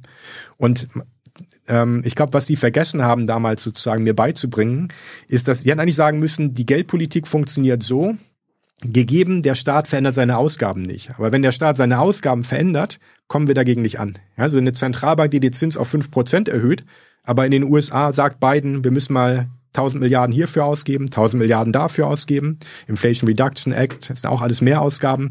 Klar, dann boomt die Wirtschaft und die Unternehmen sagen halt, naja, ich muss investieren, ich will ja die staatlichen Aufträge abarbeiten können. Und wenn der Zins 5% jetzt ist oder 7 oder 8, okay, dann ist das halt so, aber ist für die Konkurrenz ja auch so. Insofern halten mich steigende Zinsen definitiv nicht vom Investieren ab, weil ich will ja als kapitalistisches Unternehmen will ich ja Profite machen. Das ist ja kein, keine Moralvorstellung. Ich meine, wenn, wenn, ich, wenn ich mich jetzt daran, daran erinnere, wie die Europäische Zentralbank die letzten zwei Jahre, seitdem die Inflation hochging, äh, ihre Zinserhöhung begründet haben, dann war das ja, wir bekämpfen damit die Inflation. Gleichzeitig habe ich jetzt aber richtig verstanden, höhere Zentralbankzinsen führen auch zu höherer Arbeitslosigkeit. Das ist offiziell auch auf der Webseite nachzulesen. Also die, selbst die EZB sagt, höhere Zinsen führen dazu, dass die Investitionen sinken. Und dann sinkt auch die Nachfrage nach Arbeitskräften, die halt entsprechend dann nicht mehr im Immobilienbereich, zum Beispiel im Bau halt arbeiten. Ja, aber dann, sorgen, dann sorgt doch die Zentralbank für höhere Arbeitslosigkeit und soziale Not. Genau. Und das hat auch zum ersten Mal jetzt Larry Summers zugegeben. Der hat im Sommer letzten Jahres gesagt, um die Inflationsrate in den USA runterzubringen, brauchen wir dauerhaft höhere Arbeitslosigkeit. Larry Summers ist der Ex-Finanzminister. Genau, und Berater auch von Obama halt. Ähm, der gehört zu den sogenannten Neukeynesianern, dann wären wir wieder bei den Denkschulen. Ähm, und wir haben immer gesagt, nein, so funktioniert das nicht. Man kann ähm, eigentlich die Inflationsrate, die wir, die steigenden Inflationsraten kann man eigentlich zurückführen auf die Energiepreise. Insofern macht es halt keinen Sinn, bei steigenden Energiepreisen und dadurch ausgelöst steigender Inflationsrate jetzt irgendwie den Zins zu erhöhen. Damit schafft man, also wenn es gut geht, schafft man damit Arbeitslosigkeit. Aber warum sollte man das machen? Ja, das Problem ist ja nicht, dass wir zu viel Beschäftigung haben, sondern das Problem ist, dass die Energiepreise steigen. Wissen wir denn, können, können Ökonomen erklären, woher jetzt Inflation immer zweifelsfrei kommt? Ja, die Inflation, also der, der äh, Konsumentenpreisindex, der die Inflationsrate ja misst. Mhm. Wir wissen ja quasi, welche Konsumentenpreise in dem Index drin sind und wir wissen ja auch statistisch gesehen, welche Warenkorb. hochgehen. Genau, der Warenkorb. Ja, also wenn ich im Supermarkt mit meinem Warenkorb zur Kasse gehe und es macht irgendwann Bing Bing und ich habe bezahlt, dann sehe ich halt auf dem Bon, oh, die Energiepreise sind 20 Prozent hochgegangen und deswegen ist der ganze Warenkorb jetzt meinetwegen drei, vier Prozent teurer als vorher. Insofern, natürlich wissen die Ökonomen sozusagen, wo, wo die Preissteigerungen herkommen. Das ist, das ist ja auch sehr praktisch. Dann können wir eigentlich sozusagen für jedes Inflationsproblem halt zielgenau halt eine, eine Analyse machen. Also Inflation basiert auf den Energiepreisen. Ja, jetzt oder, bei der letzten Inflations, also beim letzten Anstieg der Inflationsrate ja. Ähm, aber theoretisch ist es halt so, dass die Inflationsrate ja gemessen wird an Güterpreisen. Insofern, mhm. wenn man sich fragt, warum ändern sich die Güterpreise, mhm. ob nach oben oder nach unten, müsste man eigentlich die Unternehmen fragen. Also warum erhöht ihr denn die Preise? Mhm. Und die Unternehmen sagen eigentlich, naja, wir erhöhen die Preise eigentlich nur aus zwei Gründen. Entweder wir wollen höhere Gewinne machen oder zweitens, wir haben steigende Kosten und müssen, müssen das einfach umlegen. Ja, und das war ja auch so, diese Gewinninflation war jetzt auch ja ein Thema, ähm, wo Unternehmen sozusagen einfach mitgeschwommen sind auf der Welle und gesagt haben, naja, wenn alles um zehn Prozent teurer wird, dann machen wir auch einfach mal zehn Prozent teurer. Ja. Äh, haben wir halt höhere Gewinne und hoffen, dass die Konsumenten das nicht, nicht mitbekommen. Aber es gab ja auch sonst immer die Erzählung, naja, also wenn der Staat zu viel Geld ausgibt, äh, mhm. gibt es Inflation oder wenn die mhm. Zentralbank äh, immer mehr Geld mhm. auf den also mhm. ausgibt, äh, das ist, das, das, das, das sorgt für Inflation. Ja, genau, das hat man mir auch erzählt im Studium. Ja. Ähm, aber wenn man das empirisch sich anguckt, also einfach sagt, okay, wenn die das halt behaupten, wir gucken uns das mal an. Also 2020 mhm. sind auch einige Geldmengen durch die Decke gegangen. Auch, glaube ich, M1 in den USA ist, glaube ich, um 75 Prozent gestiegen. Aber M1? Also M1 ist also schon eine Geldmenge. Also okay. M1 ist das Zentralbankgeld ähm, plus das Bargeld. Mhm. Und ähm, ja, das ist, das ist in die, in die Höhe geschossen. Ähm, aber die Inflationsraten in den USA 2020 war, war niedrig. Und ich glaube, wir hatten in der Eurozone sogar, glaube ich, Deflation. Und auch bei uns sind die, ist quasi eine Geldmenge mindestens in die Höhe gegangen. Ähm, die anderen sind so um 20 Prozent nach oben gegangen. Ich meine, wenn, wenn ich mich richtig erinnere, seit der äh, Bankenkrise von vor 12, 13 Jahren, hm. da hat ja auch die Europäische Zentralbank eine Menge Geld in den Markt äh, fließen lassen und gleichzeitig ja. bis zur bis zur Pandemie jedenfalls war ja immer so die durchschnittliche Inflationsrate bei ein Prozent. Dabei hat, glaube ich, hm. tatsächlich die Geldmenge in der Eurozone verdoppelt. Also man müsste ja hm. sagen, okay, dann müssten wir, wenn das, wenn die ja. Logik stimmt, 100 Prozent Inflation gehabt haben. Ja. Äh, hm. Man würde ja auch sonst vermuten, dass also wenn, wenn der Staat mehr Geld ausgibt und in den 2010er Jahren hat die deutsche Bundesregierung ihre Ausgaben auf der Bundesebene jedes Jahr um drei bis vier Prozent erhöht. So, wenn man jetzt sagt, das führt zu Inflation, ja gut, dann gucken wir uns die Zahlen von 2010er Jahren mal an. Ja. Dann sehen wir aber, wir haben Inflationsraten gehabt, die waren niedrig. Ich glaube, wir haben dreimal die Null durchbrochen in den 2010er Jahren. Insofern, das passt irgendwie nicht. Anscheinend können wir sozusagen halt die Kapazität in der, in der Wirtschaft schneller steigern, als wir die Nachfrage gesteigert haben. Hm. So, und dann würde ich halt behaupten, naja, dann ist wahrscheinlich halt auch die Frage, wie hoch sind die Preise, eher nicht nachfrageabhängig, sondern eher abhängig dann von irgendwelchen Angebotsfaktoren, wie dem Ölpreis oder steigenden Lohnkosten, wenn man sowas mal hätte. Ähm, das sind wahrscheinlich viel eher die, die Preis, äh, Preissteigerer. Aber Nachfrage, also hohe Nachfrage, die zu Inflation führt, ich würde vermuten, in den USA während des Koreakriegs in den 50er Jahren, da würde ich fast zum letzten Mal ansetzen und vielleicht auch Vietnamkrieg phasenweise, dass da quasi hohe Nachfrage ein Problem war ja. in der Kriegswirtschaft. Aber bei uns in Deutschland würde ich halt behaupten, wir haben das Phänomen einer nachfragegetriebenen Inflation.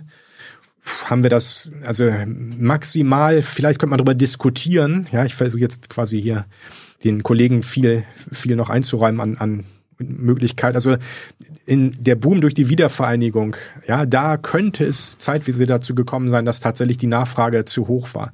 Äh, aber seitdem, glaube ich, haben wir in Deutschland nie wieder diesen Fall gehabt, dass irgendwie die Nachfrage so hoch ist, dass die Inflationsrate steigt. Ich meine, es, es gab ja äh, klar, durch den Aus, Ausbruch des Ukraine-Krieges eine, äh, eine Preisexplosion, mhm. aber trotzdem sind ja teilweise, haben ja Unternehmen die Preise äh, ansteigen lassen. Ich meine, Isabella Weber war hier, die hat ja das auch zurückgeführt, einfach auf die Greed, also die, mhm. die Gier der Unternehmen, dass das auch einen Einfluss auf die, auf die Inflation hat. Kannst, kannst du dem folgen, was Isabella Klar. ausgebracht hat? Ja, ja, auf jeden Fall. Also gerade wenn halt die Energiepreise steigen und alles Mögliche steigt im Preis, ja, dann, dann ist es ja nur klar, bei den Ökonomen, die haben natürlich auch, äh, bei den Unternehmen, die haben dann auch ihre Berater. Und ich glaube, auch in der FAZ gab es mal so einen Artikel über so einen Berater, einen Unternehmensberater, der gesagt hat, also er würde den Unternehmen jetzt raten, überall die Preise zu erhöhen. So, und ich meine, ich mein, die Energiepreise sind ja mittlerweile wieder gesunken. Mhm. Äh, eigentlich müssten ja die Unternehmen, wenn das stimmt, was sie ja behauptet haben, ja, wir haben nur die Preise erhöht, weil unsere Kosten erhöht wurden, sind jetzt sind die Kosten ja wieder niedrig. Die ja. Preise gehen ja aber nicht runter für die Produkte. Genau. Und das ist halt, das ist eine Verteilungswirkung. Und wir sprechen dann vom Price Stickiness. Das ist natürlich dann Fachjargon. Also die, die Preise sind sozusagen fixiert.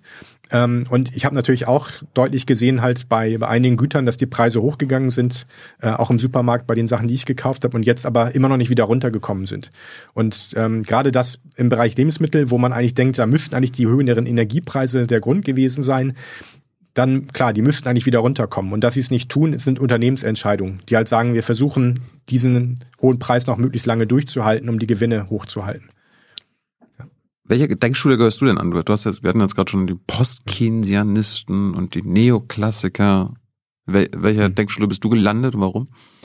Ja, ich, ich würde halt sagen, ich, ich bin sozusagen Teil von verschiedenen Denkschulen. Das heißt, es kommt ein bisschen drauf an, auf, äh, nach was man mich gerade fragt, theoretischer Ebene. Ähm, aber auf der geldtheoretischen Ebene ist es auf jeden Fall Modern Money Theory. Ähm, da, das ist eine, eine modernere Geldschule sozusagen aus den, aus den 90er Jahren. Mhm. Ähm, aber auch in Teilen natürlich postkeynesianisch. Ähm, das heißt also, wenn es um Mikroökonomik geht oder auch, auch teilweise auch um Fragen der internationalen Makroökonomik. Da sind die Autoren, die ich gelesen habe und deren Meinung ich auch teile, dann eher postkeynesianische Autoren. Was ist der Unterschied zwischen keynesianisch und postkeynesianisch? Ähm, ja, das ist, oh, das sind, glaube ich, also das, das geht ziemlich in die Details. Ja. Aber das, das ist teilweise auch im, im also es ist, meistens wird immer die Schulenzuordnung von denen gemacht, die halt leben. Und diejenigen, die halt tot sind, werden in irgendwelche Schulen und Schubladen gesteckt. Deswegen ist es eigentlich gar nicht so sinnvoll, von diesen Schulen zu reden. Ähm, ich glaube, wenn es einen wirklich interessiert, kann man sich auf jeden Fall ein Buch reinziehen zur Ideengeschichte der Ökonomen. Ja. Ähm, aber ich glaube, die meisten Ökonomen sagen halt auch, so wie ich, von wegen, ich lasse mich ungern in eine Schublade stecken und mir geht es darum, dass ich sozusagen Theorien vertrete, die ich für richtig halte. Mhm. Und da wir uns natürlich auch alle unterscheiden, ist es halt meistens so, dass wir nicht sagen, ich bin zu 100 Prozent irgendwie in der und der Schule zu verorten. Also, an, an welcher Uni äh, bringst du deine Denkschule unter die Männer, unter die Frauen und Männer? Ja, ich unterrichte im Wesentlichen ähm, an der Torrance University in Australien. Das ist so eine Online-Universität. Okay. Die haben so einen Studiengang Master, also Masterstudiengang, äh, die Economics of Sustainability, also die, die Volkswirtschaftslehre der Nachhaltigkeit. Und da versuchen wir vor allen Dingen halt, ja, diese, genau diese Themen halt zum Klimawandel, Frage, welche Ressourcen können wir noch benutzen, wie müssen wir die Institutionen so aufstellen, dass wir halt diese, diese sozial-ökologische Transformation hinbekommen. Ja, also da versuchen wir den Studierenden diese, ja, dieses Handwerkszeug quasi ja, mitzugeben. Es ist so ein bisschen wie so ein Werkzeugkasten, den ich aufklappe und ich sage halt, guck mal, hier sind ein paar Werkzeuge, die helfen bei der Analyse. Teilweise widersprechen die sich auch. Mit einigen kann man das Geldsystem äh, fokussieren, mit anderen eher den Blick auf die Ressourcen. Ja, MMT auf der einen Seite, Degrowth auf der anderen beispielsweise. Ja, das, so muss man sich das ungefähr vorstellen. Ähm, aber ich versuche natürlich den Studierenden diese Sachen zu erklären, dass sie damit nachher umgehen können. Ähm, aber ich gebe natürlich nicht, ich gebe nicht Lösungen vor, sondern die sollen selber befähigt werden, darüber nachzudenken. Warum arbeitest du nicht an einer deutschen Uni? Oder Fachhochschule oder so? Ja, ich, ich arbeite manchmal auch für die Steinbeis Fachhochschule, auch hier in Berlin. Mhm. Ähm, aber ähm, es ist so, dass an den Fachhochschulen die Lehraufträge und auch an den Unis so schlecht bezahlt sind, äh, dass man davon nicht leben kann. Was? Und deswegen, ja, man bekommt da, glaube ich, pro Stunde äh, so 31, 32, 33 Euro. Ich weiß nicht, wo die genau liegen. Länger schon keinen mehr gemacht. Mhm. Ähm, aber ich kann natürlich nicht irgendwie, wenn ich vier Stunden irgendwie Lehre mache bei einer Fachhochschule, das heißt, ich muss den Tag auch noch dahin fahren, wieder zurückfahren und dann verdiene ich 120 Euro brutto. Ähm, und an den anderen Tagen der Woche, ich kann ja nicht irgendwie an fünf Fachhochschulen fahren. Ja, aber ich, ich, ich hätte gedacht, dass du irgendwie, irgendwie, also als Professor, der hat halt seinen, seinen festen Sitz an der Uni, sowas. Äh. Ach so, ja, das wäre nett. Aber da ist das Problem halt, dass ähm, ich wahrscheinlich keine Fürsprecher hätte in so einer äh, Besetzungskommission, die halt meinen, dass ich ein ordentlicher Professor sein sollte. Ähm, aber das, ja. Was, was haben die gegen dich? Bist du irgendwie unwissenschaftlich? Oder? Nein, ich glaube ich glaub überhaupt nicht. Aber ich glaube, das Problem ist so ein bisschen, dass gerade an den Unis halt sehr viel in eine Richtung gedacht worden ist und man auch kritische Stimmen sozusagen über die Zeit losgeworden ist. Mhm. Einfach durch die dynamischen Effekte. Ja, also zum Beispiel auch die Keynesianer sind komplett rausgedrängt aus den deutschen Unis. In meiner Altersklasse gibt es noch einen einzigen keynesianischen Makroökonom ähm, nämlich an der Uni in, in Chemnitz. Ähm, das war's. Und ich glaube, das liegt nicht daran, dass die keine guten Ideen haben und keine guten Theorien, sondern ich glaube, das ist einfach so, dass halt wieder der Zeitgeist als Erklärung, man hat einfach irgendwann in den 90er Jahren gesagt, ja, diese ganzen Ökonomen, Keynes und so und Planung, äh, staatliche Planungswirtschaft, das fliegt jetzt alles raus. Man hat dann quasi dummerweise sozusagen natürlich dadurch auch den wissenschaftlichen Diskurs extrem eingeengt. Ja, aber ich denke, der, der Markt entscheidet und der Markt der Ideen sollte doch äh, gut funktionieren, oder? Ja, das, das hoffe ich ja auch, wenn ich meine Bücher verkaufe.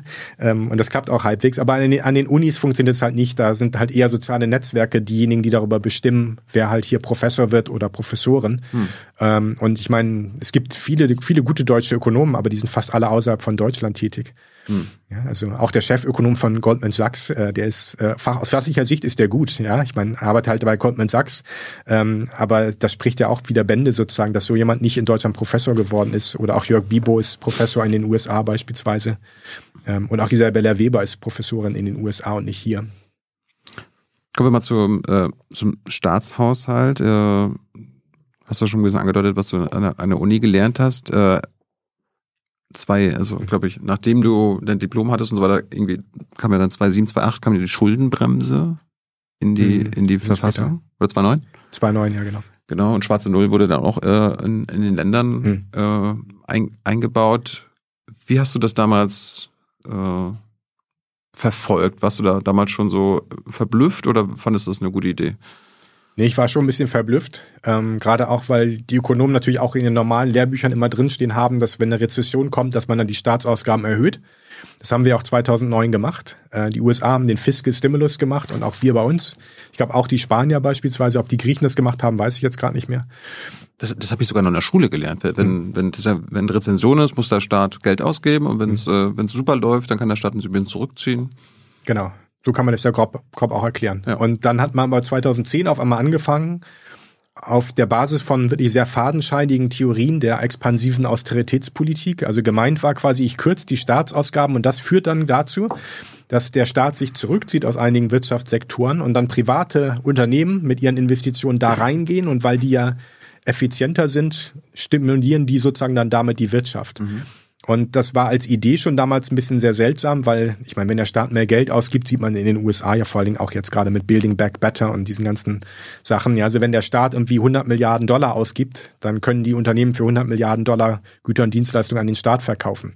Ja, das macht die Wirtschaft größer. Ähm, wenn der Staat halt sagt, ich kaufe für 100 Milliarden Dollar Güter nächstes Jahr nicht, die ich letztes Jahr noch gekauft habe, ja, was wird dann wohl passieren? Also das ist ja relativ logisch, dass dann die Unternehmen halt sagen, okay, wir müssen Arbeitskräfte freisetzen, weil wir nicht mehr so viel absetzen können. Ähm, und damals hat man halt auch ganz komische Beispiele gefunden, wie Dänemark und, und andere Fälle dann irgendwie komplett ignoriert. Und hat dann wie gesagt, ja, es gibt empirisch gesehen Fälle, wo das geklappt hat, dass die Staatsausgaben runtergegangen sind, das staatliche Defizit ist auch runtergegangen und trotzdem sind die Länder gewachsen. Aber das ist halt, das waren so Länder wie Dänemark, die irgendwie sehr klein waren, die sich von der, von der Krise auch ihrer Nachbarn vor allen Dingen erholt haben, Anfang der 90er. Schweden hatte eine große Immobilienkrise beispielsweise und als die wieder angefangen haben zu wachsen, die haben ja quasi die Dänen dann mit, mit hochgezogen. In Deutschland war der Wiedervereinigungsboom und dass in Dänemark man dann sozusagen die Staatsausgaben kürzen konnte und trotzdem wuchs. Ja klar, ich meine, Schweden im Norden, Deutschland im Süden, die größten Handelspartner sind jeweils gerade deutlich abgegangen. Ähm, das hat aber dann nichts damit zu tun, dass man die Staatsausgaben in Dänemark reduziert hat. Insofern, das war ein ziemliches Politikversagen, glaube ich, was, was man eigentlich nochmal dringend aufarbeiten müsste. Jetzt mal, jetzt mal, erstmal grundsätzlich. Das heißt ja erstmal, eine Schuldenbremse bedeutet ja, äh, so für Laien, okay, der Staat soll einen ausgeglichenen Haushalt haben. Ne? Also in etwa so viele Einnahmen wie Ausgaben ja. äh, tätigen. Das heißt aber nicht, also Schuldenbremse heißt ja nicht eine Ausgabenkürzungspflicht. Mhm. Das, was du ja gerade beschrieben hast, das, was die Folge war, okay, es wird einfach weniger Geld ausgegeben, damit die, äh, dass das wieder so stimmt. Man mhm. könnte ja auch sagen, äh, wenn wir einen ausgeglichenen Haushalt haben wollen und die Ausgaben sind halt ziemlich hoch, ja, dann sorgen wir als Staat einfach dafür, dass die Einnahmen steigen. Ja. Warum, warum wird da, warum wurde das immer als Ausgabenkürzungspflicht quasi interpretiert. Ja, ich denke, man, man, man könnte diese Schuldenbremse sehr anders interpretieren. Ich meine, das wird jetzt in der deutschen Debatte auch heutzutage ja eigentlich auch fast nicht gemacht, dass wir einfach sagen, okay, wir hm. durch die politischen Akteure, die das ja irgendwie sagen, ja, hier Steuererhöhung und die Einnahmenerhöhung schließen wir aus. Aber das muss doch gar nicht so sein. Man kann doch quasi in, den, in, der, in dieser Logik das auch anders machen. Genau, also das ist halt wieder eine politische Logik, die mhm. auf eine ökonomische Logik trifft und da gewinnt meistens die politische Logik. Das heißt also, es gibt eigentlich keine Partei, ähm, die durchkommt mit der Ansage, wenn ihr uns wählt, erhöhen wir die Steuersätze. Ja, ähm, das, das haben, glaube ich, zuletzt mal die Grünen äh, versucht und die haben massiv Gegenwind bekommen, auch aus der Presse und haben auch nicht gut abgeschnitten bei den Wahlen. Ähm, natürlich hast du aus, aus ökonomischer Sicht hast du völlig recht. Natürlich könnte man halt sagen, gut, wenn halt da irgendwie die Staatsausgaben höher sind als die Steuereinnahmen, dann muss ich einfach sehen, dass ich gerade bei denjenigen Steuern einziehe, die halt dann sagen, okay, ist zwar doof, dass ich jetzt weniger Geld habe, aber ich kürze meinen Konsum nicht. Ansonsten hat man halt immer das Problem, wenn ich die Steuern erhöhe, nimmt man den Leuten natürlich Geld weg und Kaufkraft auch weg. Und wenn die dann weniger Geld ausgeben, dann sinkt natürlich auch die Steuereinnahmen. Das heißt also, aber, aber ja. man muss ja quasi mit äh, Steuererhöhungen nicht alle treffen, sondern gerade genau. in Krisen ist es ja, hm. also ich glaube, fast eine historische Wahrheit, dass die Staaten sich dann quasi an den Reichsten und Reichen quasi äh, bedienen, beziehungsweise die dazu verpflichten, hm. ähm, sich äh, ja, an der Krisenbewältigung zu naja, das haben wir ja auch in der großen Finanzkrise nicht gemacht. Das heißt also, wir haben alle die ja, Banken das, gerettet. Aber das ist eine ahistorische Entwicklung. Normalerweise war es ja immer so. Ja, aber das glaube ich nicht. Also wir haben das gemacht nach dem Ende des Zweiten Weltkriegs. Ja, da sind die Flüchtlinge aus den Ostgebieten gekommen nach Deutschland. Ja, aber die Jahrhunderte davor doch auch, oder? Die Jahrhunderte davor? Ja.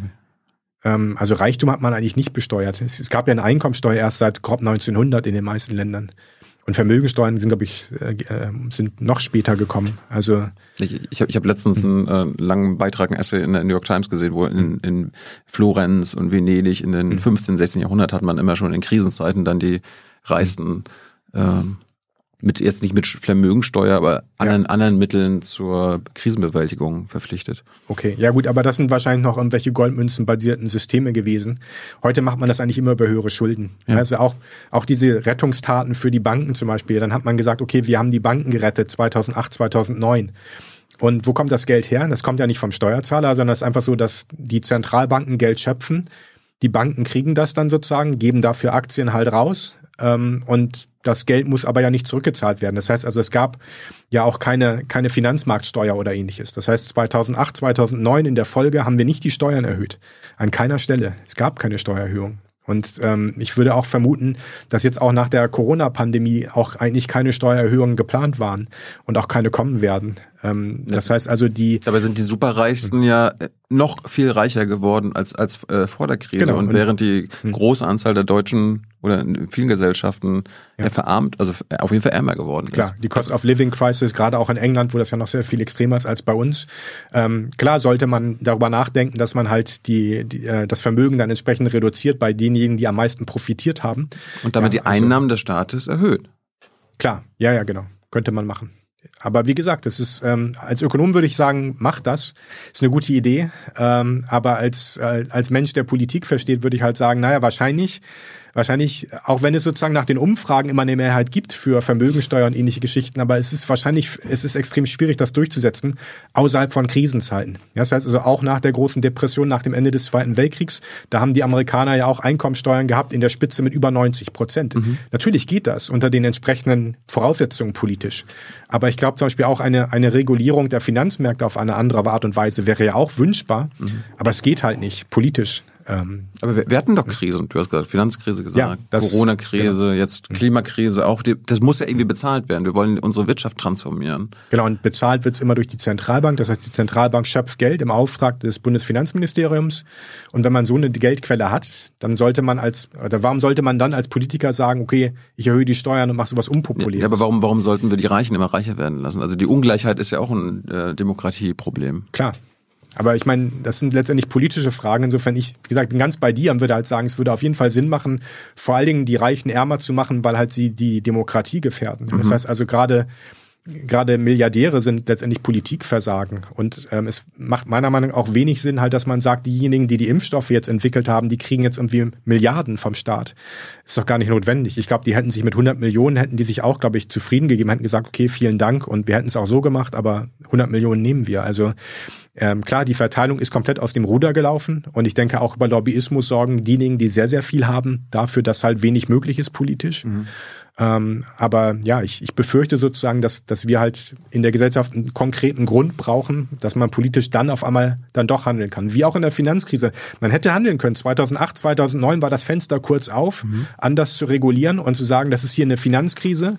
Und das Problem ist sozusagen der Mangel an Finanzmarktregulierung. Und stattdessen hat man das aber politisch umgedeutet zu einer Staatsschuldenkrise. Und damit war das Fenster zu. Stimmt, es war eigentlich eine Bankenkrise, aber es wurde dann irgendwie so, so Staats, Staatsschuldenkrise. Genau. Gemacht. Und dann hatten wir auf einmal eine FDP-CDU-Regierung und wir hatten Schäuble und die schwarze Null und dieses ganze Zeug. Das war nur ein Ablenkungsmanöver. Ja, also statt dass man eigentlich hätte darüber reden müssen, 2008, 2009, Zusammenbruch der Finanzmärkte, was lernen wir daraus? Hat man das sozusagen politisch umgedeutet, eine Staatsschuldenkrise hat Griechenland vorgeführt als Opfer oder als, ja, als Täter ähm, und hat gesagt, na, also hier der Dijsselbloem, übrigens auch Sozialdemokrat aus Holland, äh, der hat gesagt, die Griechen hätten das Geld für Alkohol und Frauen verjubelt. So, auf dem Niveau fand die Debatte statt. Aber warum wurde das so umgedeutet? Wer hatte daran Interesse? Ja, die Finanzmärkte. Ja, also die warum, Finanzmärkte. Warum, warum hatten sie daran Interesse? Die, wollen, die wollen natürlich. Die nicht, waren die Täter und wollten. Äh genau, die hatten natürlich Angst, dass man halt sagt, wir nationalisieren die Banken. Das hat mhm. man ja in Schweden gemacht, zum Beispiel Anfang der 90er Jahre. Da hat man gesagt, okay, wenn die Banken versagen, dann verstaatlichen wir die dann werden die aufgeräumt und wenn wir danach noch irgendwie ein Geschäftsmodell sehen, was halt irgendwie profitabel ist, dann werden sie quasi wieder entlassen in die Privatwirtschaft. Dann, dann können halt Leute wieder Aktien kaufen und der Staat zieht sich da zurück. Und wir haben aber quasi den Banken einen Freibrief ausgestellt, haben gesagt, oh, hier ist Geld und ihr müsst aber eigentlich nichts machen, ihr müsst einfach nur weitermachen.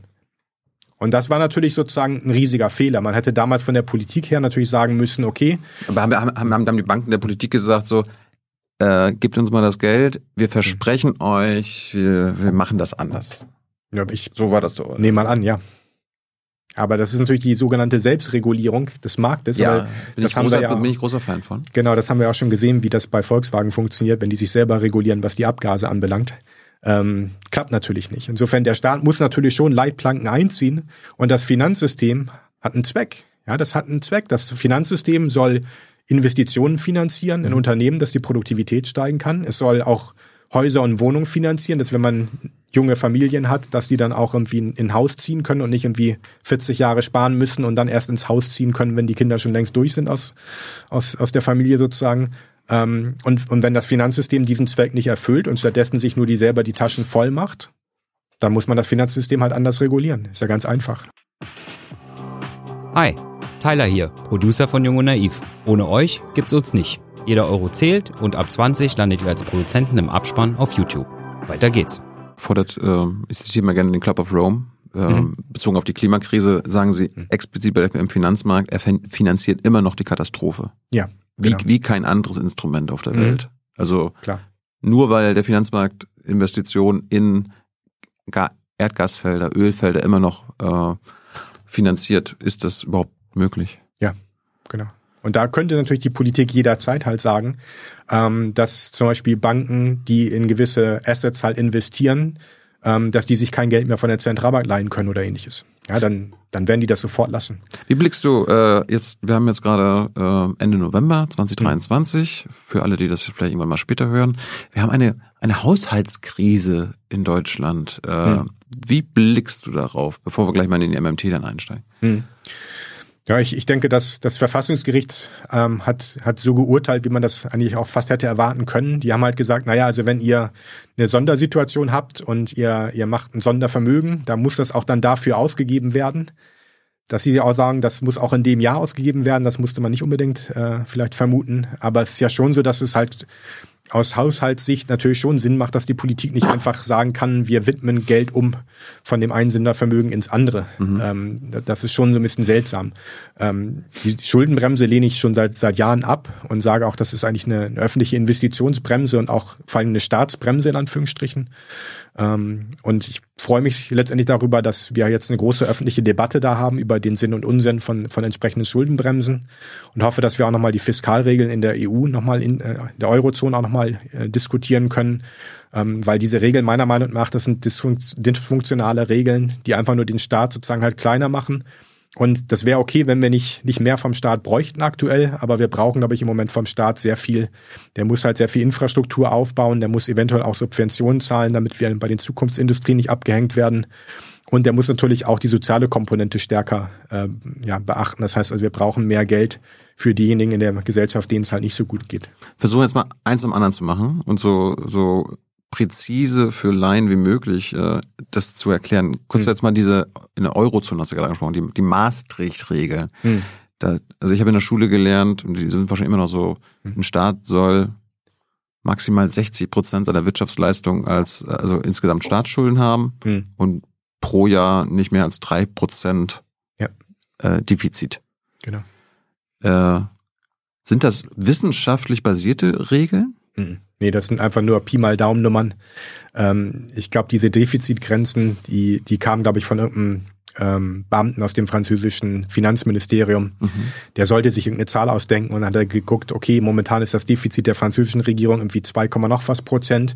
Historisch gesehen ist es auch ungefähr da und ein bisschen Spielraum muss man ja auch haben. Also hat er gesagt, okay, dann drei Prozent. Und bei den 60 Prozent insgesamt? Ja, dann haben die wahrscheinlich auch irgendeinen Schnitt genommen, aber darüber gibt es sozusagen keine, keine wirklich verlässlichen Informationen, woher das kommt, genau. Also hätte ein anderer Beamter auch sagen können, wir machen 100 Prozent. Ja, oder, 160 Prozent. 90, 90 war auch im Gespräch jetzt vor ein paar Jahren. Ich, ich habe mal hier geguckt, die äh, aktuell die 20 Länder mit der höchsten Staatsverschuldung, Libanon 280 Prozent, aber da kommt schon ein ungewöhnlicher Schurkenstaat, nämlich Japan, hm. mit 260 Prozent hm. Staatsverschuldung. Die, genau. würden, die würden aber bei uns in der Eurozone dann nicht überleben, ne?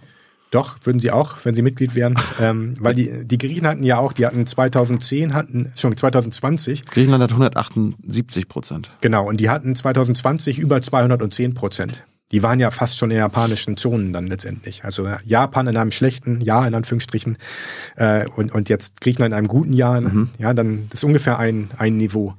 Ähm, und man hat aber auch bei Griechenland gesehen, die sind völlig problemlos durch die Krise gesegelt. Das heißt also, trotz irgendwie so hoher Staatsverschuldung haben die Investoren sehr gerne griechische Staatsanleihen gekauft und es gab überhaupt gar kein Problem. Jetzt in Corona-Zeit meinst du das? Mhm, so. Genau. Und 2010 war das halt so, da war der, der die Staatsverschuldung in Griechenland war nur 130 Prozent und auf einmal ging denen das Geld aus.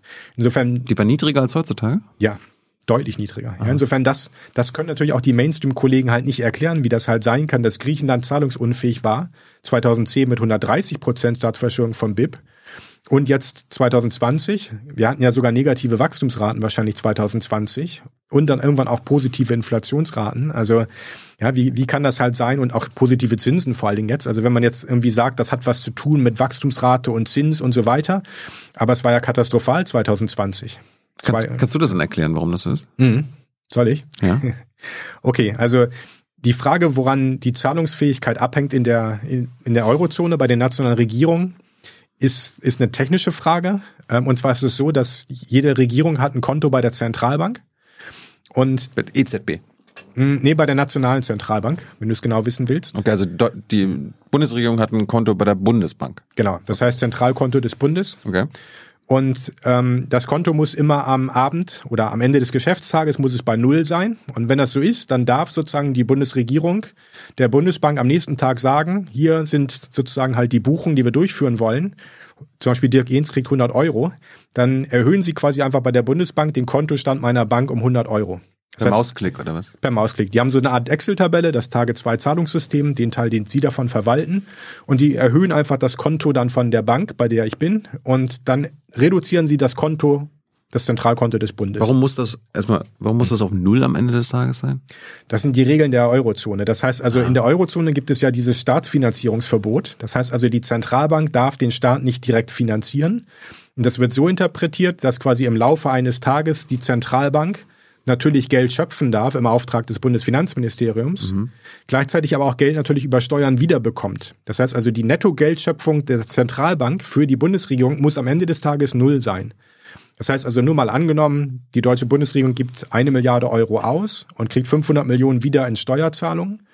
Dann ist sozusagen 500 Millionen offen. Dann steht das Konto der deutschen Bundesregierung bei minus 500 Millionen. Mhm. Und dann könnte sie quasi für 500 Millionen Euro Staatsanleihen verkaufen Wer kauft das? Naja, die deutsche Bundesregierung hat gerade 500 Millionen Euro mehr ausgegeben, als sie eingenommen hat. Das heißt, die Banken sitzen da gerade, überlegen sich, hm, was machen wir mit den 500 Millionen, die wir gerade bekommen haben?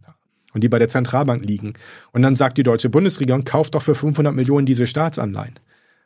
Und so kommt das dann zusammen, damit wird das Konto wieder auf Null zurückgeführt. Das heißt also ultimativ kann quasi die deutsche Bundesregierung immer Geld ausgeben, solange irgendjemand Staatsanleihen kauft. Und ja, aber das, das macht ja keinen Sinn. Christian Lindner hat mir beigebracht, äh, den Staat und Friedrich Merz auch, hm. ein Staat kann nur das ausgeben, was er, was er einnimmt. Mhm. Nämlich durch, durch Einnahmen, also durch genau. Steuereinnahmen. Ja, und das kann ja schon logisch gar nicht losgehen, in Anführungsstrichen. Das heißt also, wenn ich halt sage, der Staat kann nur das ausgeben, was er einnimmt, ja. ähm, wie soll der Staat dann, also der Staat muss ja, also der Staat lässt sich in staatlicher Währung ja bezahlen. Das heißt also, der, das Monopol für Euros mhm. liegt beim Eurosystem, bei der EZB und bei den nationalen Zentralbanken. Mhm. Das heißt also, wenn die kein Geld schöpfen, sondern warten, bis die Privaten irgendwie staatliches Geld per Steuern irgendwie rüberschieben. Das mhm. geht ja nicht. Das heißt also, der Geldschöpfer ist der Staat. Der zwingt uns ja quasi Steuern zu zahlen in seiner eigenen Währung. Das heißt also, der private Sektor kann zwar wirtschaften und er kann damit auch staatliches Geld verdienen, aber das muss erst in Umlauf sein, bevor es verdienen kann. Das heißt also, rein logisch gesehen muss sozusagen halt das staatliche Geld erst in die Wirtschaft reingegeben werden bevor man es wieder rausziehen kann, entweder über Steuerzahlungen oder man zieht es halt raus, indem man den Leuten als Staatsanleihen verkauft und dann ist es wieder weg. Das ist ein bisschen wie bei, beim, wenn man, jeder kennt, wir hatten Monopoly mal gespielt, hm. äh, bevor man anfangen kann zu spielen und irgendwie äh, eine Straße kaufen und irgendwas, also irgendwo investieren und irgendwas besitzen, hm. äh, wird ja erstmal Geld ausgegeben von der Bank. Genau. Ja, genau. Ohne dieses staatliche Geld kann es nicht funktionieren. Und so quasi wie die Bank ist bei Monopoly, so ist quasi auch die Bundesregierung. Und solange zum Beispiel die EZB sich hinstellt und sagt, über Ankaufprogramme sorgen wir immer dafür, dass es halt Nachfrage gibt nach den Staatsanleihen von Deutschland, Griechenland, von all diesen Eurozonenländern, dann wissen die Investoren ja, okay, wenn wir jetzt quasi der deutschen Bundesregierung, also die, die deutschen Staatsanleihen werden quasi vom der Bundesfinanzagentur verkauft. Das ist eine Tochter des Bundesfinanzministeriums, sitzt in Frankfurt am Main. Die technische Infrastruktur kommt von der Bundesbank. So, wenn die verkaufen, dann gibt es ähm, am sogenannten Primärmarkt gibt es ein paar 30 Banken und nur die dürfen deutsche Staatsanleihen kaufen. Und die müssen aber bezahlen mit Zentralbankgeld, mit sogenannten Reserven, mit ihren Guthaben auf der Excel-Tabelle bei der Bundesbank. Ja, so, so läuft das. Und wenn jetzt quasi die, die, deutschen Banken sagen, okay, im Zweifelsfall können wir das, was wir da kaufen an Staatsanleihen, immer an die EZB verkaufen zu einem guten Preis, ja, warum sollten wir dann keine Staatsanleihen kaufen? Wenn, wenn der Staat eigentlich durch Staatsanleihen das Geld einnehmen kann, warum, warum nimmt er denn überhaupt Steuern? Also okay. theoretisch kann man ja sagen, okay, dann äh, zahlt mhm. einfach keiner mehr Steuern. Ja. Es ist ja eh Raub für einige, ne? Ja. Äh, und wir finanzieren den ganzen Staat und den ganzen mhm. Bums nur noch durch Staatsanleihen. Okay. Ähm, es gibt zwei Probleme. Erstens, ähm, die Steuerverbindlichkeiten, die wir aufgedrückt bekommen, die sorgen dafür, dass wir überhaupt die Währung akzeptieren. Ja, das heißt also, wenn keiner von uns mehr einen Euro Steuern zahlen muss, mhm. dann könnte es ja sein, dass Leute auf die Idee kommen und sagen, hm, also wenn ich in Schweizer Franken alles umtausche, ja, meine Euros in Schweizer Franken umtausche, weil die werten, glaube ich, eher auf über die Zukunft, dann kann ich ja in Schweizer Franken sparen. Und wenn dann andere Leute das auch machen, dann sackt natürlich der Wechselkurs des Euros ab, weil natürlich alle möglichen Leute versuchen jetzt mit ihren Euro Schweizer Franken zu kaufen mhm. und dadurch bricht der Wechselkurs ein. Dann versucht man dann irgendwie tschechische Kronen zu kaufen, britische Pfund, nur raus aus dem Euro, bevor er ganz zusammenbricht. Also das ist eine Gefahr. Das heißt also, der, das Geld entwertet sich, wenn man so möchte, weil die Akzeptanz nicht mehr da ist. Keiner braucht es mehr wirklich. Klar, einige müssen auch Immobilienkredite bedienen und so. Insofern ein bisschen Nachfrage nach wird es schon da sein. Und das andere Problem ist natürlich auch wieder Preisstabilität. Ähm, in der französischen Revolution war es halt so, dass die Menschen gesagt haben, wir wollen diese Steuern nicht zahlen. Ja, das heißt also, der, der König verjubelt hier unser ganzes Geld, unsere ganzen Goldmünzen, ähm, und das wollen wir nicht. Und nachher haben sie ihm quasi den Kopf abgeschnitten und dann wurden natürlich auch die Steuern auf Null gesetzt. Und was passiert, wenn der französische Staat Geld ausgibt, weil er natürlich weiterhin Staatsausgaben hatte mhm. und aber keine Steuern mehr einzieht? Das hatten wir. Und was passiert? Naja, wenn ich ständig Freiheit. Geld. Das war Freiheit. Das war Freiheit ja. und führte zu Hyperinflation. Ach so? Genau. Ja, das heißt also, wenn ich immer nur Geld in Umlauf bringe und nicht mehr rausziehe, dann zirkuliert das natürlich. Es zirkuliert immer mehr, das Baguette wird immer teurer und irgendwann gibt's Hyperinflation. Und dann haben die Franzosen überlegt, so, hm, was machen wir, um das Geld wieder rauszuziehen aus dem Wirtschaftskreislauf? Weil augenscheinlich haben wir Hyperinflation ausgelöst. Und dann sind sie auf die geniale Idee gekommen, haben gesagt, okay, wir enteignen die Kirche und verkaufen ihre Güter ans Volk. Haben sie gemacht. Ja, heute lacht man natürlich darüber ein bisschen. Mhm. Ähm, hat auch erstmal Kann die Inflationsraten. Machen, ne? ja, ja. Ja, ich glaube, das wird nicht mehr so ergiebig sein. Aber das hat die Inflationsraten wieder ein bisschen zurückgenommen. Äh, aber das hat natürlich nicht das Problem gelöst. Das heißt, irgendwann gingen die dann wieder hoch, weil irgendwann war alles an Grund und Boden verkauft. Mhm. Und aus den Wirren kam irgendwann Napoleon an die Macht. Das heißt also, Napoleon ähm, ist quasi ähnlich wie auch bei Hitler an die Macht gekommen weil wir unser Geldsystem nicht verstanden haben. Bei Hitler war es ja Deflation und Weltwirtschaftskrise mit Arbeitslosigkeit. Ähm, aber bei Napoleon davor war es halt Hyperinflation. Und der, der hat dann wieder Steuern eingesetzt? Habe ich jetzt in seinem Film gar nicht gesehen, ja.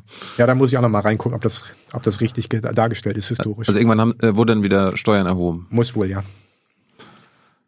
Okay, also es, es muss immer und es ist in der Realität immer beides. Also der Staat nimmt, äh, also generiert Geld durch den, die Ausgabe von Staatsanleihen. Mhm und durch. Ja, durch die Zentralbank. Also die, der, die Zentralbank gibt Staatsanleihen raus. Im Moment, die, die so. Ausgaben des Staates sind bei uns zuerst sozusagen. Also die Bundesregierung zahlt meiner Bank 100 Euro aufs Konto, mhm. dann hat sie 100 Euro an staatlichem Geld auf dem Bundesbankkonto mhm. und weiß eventuell nicht, wohin damit. Mhm. Ich kann mir das Geld nicht leihen, weil ich habe kein Konto bei der Bundesbank. Das heißt also, das geht nicht. Also deswegen auch diese Idee, dass wenn man halt irgendwie staatliches Geld schöpft über Staatsausgaben, dass man, dass die Banken das dann weiterverleihen irgendwie und dass dann irgendwie so eine Kreditwelle kommt, geht nicht. Wir haben kein Konto bei der Zentralbank. Ähm, ich könnte es in Bar haben, das Geld, aber ich will es nicht. Was weißt ja auch, ich meine, was soll man heute noch mit Bargeld irgendwie rumlaufen? Ähm, kann ja alles mit Karten und Telefon bezahlen. Ja, ist aber nicht ähm, Freiheit. Da kann, ich, da kann mich irgendeiner wieder tracken und so. Ja gut, ich meine, ich will ja meine, ja, ich will meine kriminellen Geschäfte auch privat und gut, aber das, intim die Freiheit hast du ja auch, das kannst du ja machen. Ja. Also wenn du unbedingt willst, kannst du das Geld holen, dann ist die Bank das los. Ja. Ähm, dann braucht sie ja keine Staatsanleihen kaufen. Ähm, aber da sozusagen über, über die Ausgaben der Bundesregierung, die, die Bundesbank schöpft sozusagen im Auftrag dieser Bundesregierung halt Geld, da kommt es her. Und es wird stillgelegt über Steuerzahlungen. Das heißt also, wenn ich Steuern zahle, ich denke immer, ich zahle es mit meinem Girokonto, aber es ist nicht so, dass die deutsche Bundesregierung bei meiner Bank auch ein Girokonto hat und da wird das dann drauf gebucht, sondern mhm. die streichen einfach bei mir das, das, die Bankguthaben. Mhm. 100 Euro sind einfach weg. Und dann gibt die Bank halt 100 Euro an Zentralbankgeld auf und sagt halt, liebe Bundesbank, das Geld hier, streich das mal. Und das Zentralkonto des Bundes schreibt das mal um 100 Euro gut. Aber es schöpft nur der Staat Geld, weil oder äh, können auch normale Banken Geld schöpfen, weil keine Ahnung, mhm. ich will mir ein Haus kaufen. Ja. Das Haus, äh, ich brauche einen Kredit von 100.000 Euro von meiner Bank mhm. und äh, die sagen mir ja nicht, ich soll hier 100.000 Euro auf den Tisch legen, sondern die sagen erstmal, ja, 10.000 reicht und dann kriegst du deine 100.000. Ja. Ne, Eigenkapital 10.000 Euro und dafür kriegst du den Kredit. Mhm. Äh, holt sich das Bank, äh, holt sich die meine Bank dann das Geld von der Zentralbank oder wird aber mit Klick das generiert? Wird mit Klick generiert. Also können auch die normalen Banken Geld schöpfen. Ja, jetzt wird's kompliziert. Ja. Wollen wir das Geld nennen oder nicht? Also eigentlich ist sozusagen halt unser Geld ist der Euro, ja. Mhm. Staatliches mhm. Geld, Bargeld gehört dazu und auch Guthaben bei der Zentralbank, die sind sicher. Deswegen ja auch diese Geschichte mit dem digitalen Zentralbankgeld, dass man so ein bisschen überlegt, von wegen, das wäre ein sicheres Konto, mhm. geschützt vor Bankenpleiten. Ähm, aber die Banken, die erzeugen eigentlich sozusagen Bankguthaben. Und Bankguthaben sind eigentlich nichts anderes als Zahlungsversprechen in staatlicher Währung. Und jetzt kann man das natürlich als Geld bezeichnen und halt sagen, ja gut, aber damit kann ich Zahlungen durchführen. Klar, ich kann mir mein, mein Guthaben in Euro von der Bank entweder in Bar auszahlen lassen und dann ausgeben, mhm. schön anonym, Freiheit. Mhm. Oder ich, ich bezahle irgendwie eine Rechnung damit Online-Überweisung. Ja, also auch da zahlt quasi die Bank und wenn aber die Bank quasi zum Beispiel für mich zahlt und irgendwie der, der Unternehmer, der mir was verkauft hat, hat eine Bank, hat eine andere Bank, dann müssen quasi die Banken in den Zahlungsausgleich. Und da muss meine Bank tatsächlich mit Zentralbankgeld bezahlen oder sie machen untereinander einen Kredit und sagen halt, ich habe gerade keine 100 Euro.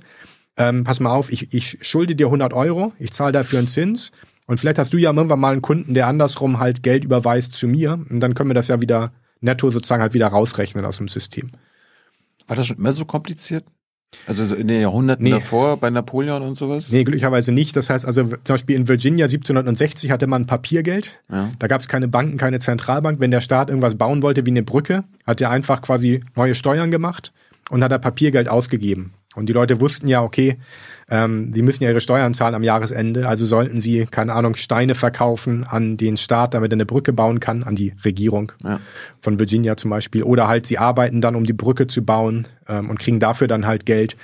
Ähm, dieses zweistufige Geldsystem, was wir haben, ist tatsächlich ähm, deutlich komplexer als, als die Papiergeldsysteme der Vergangenheit.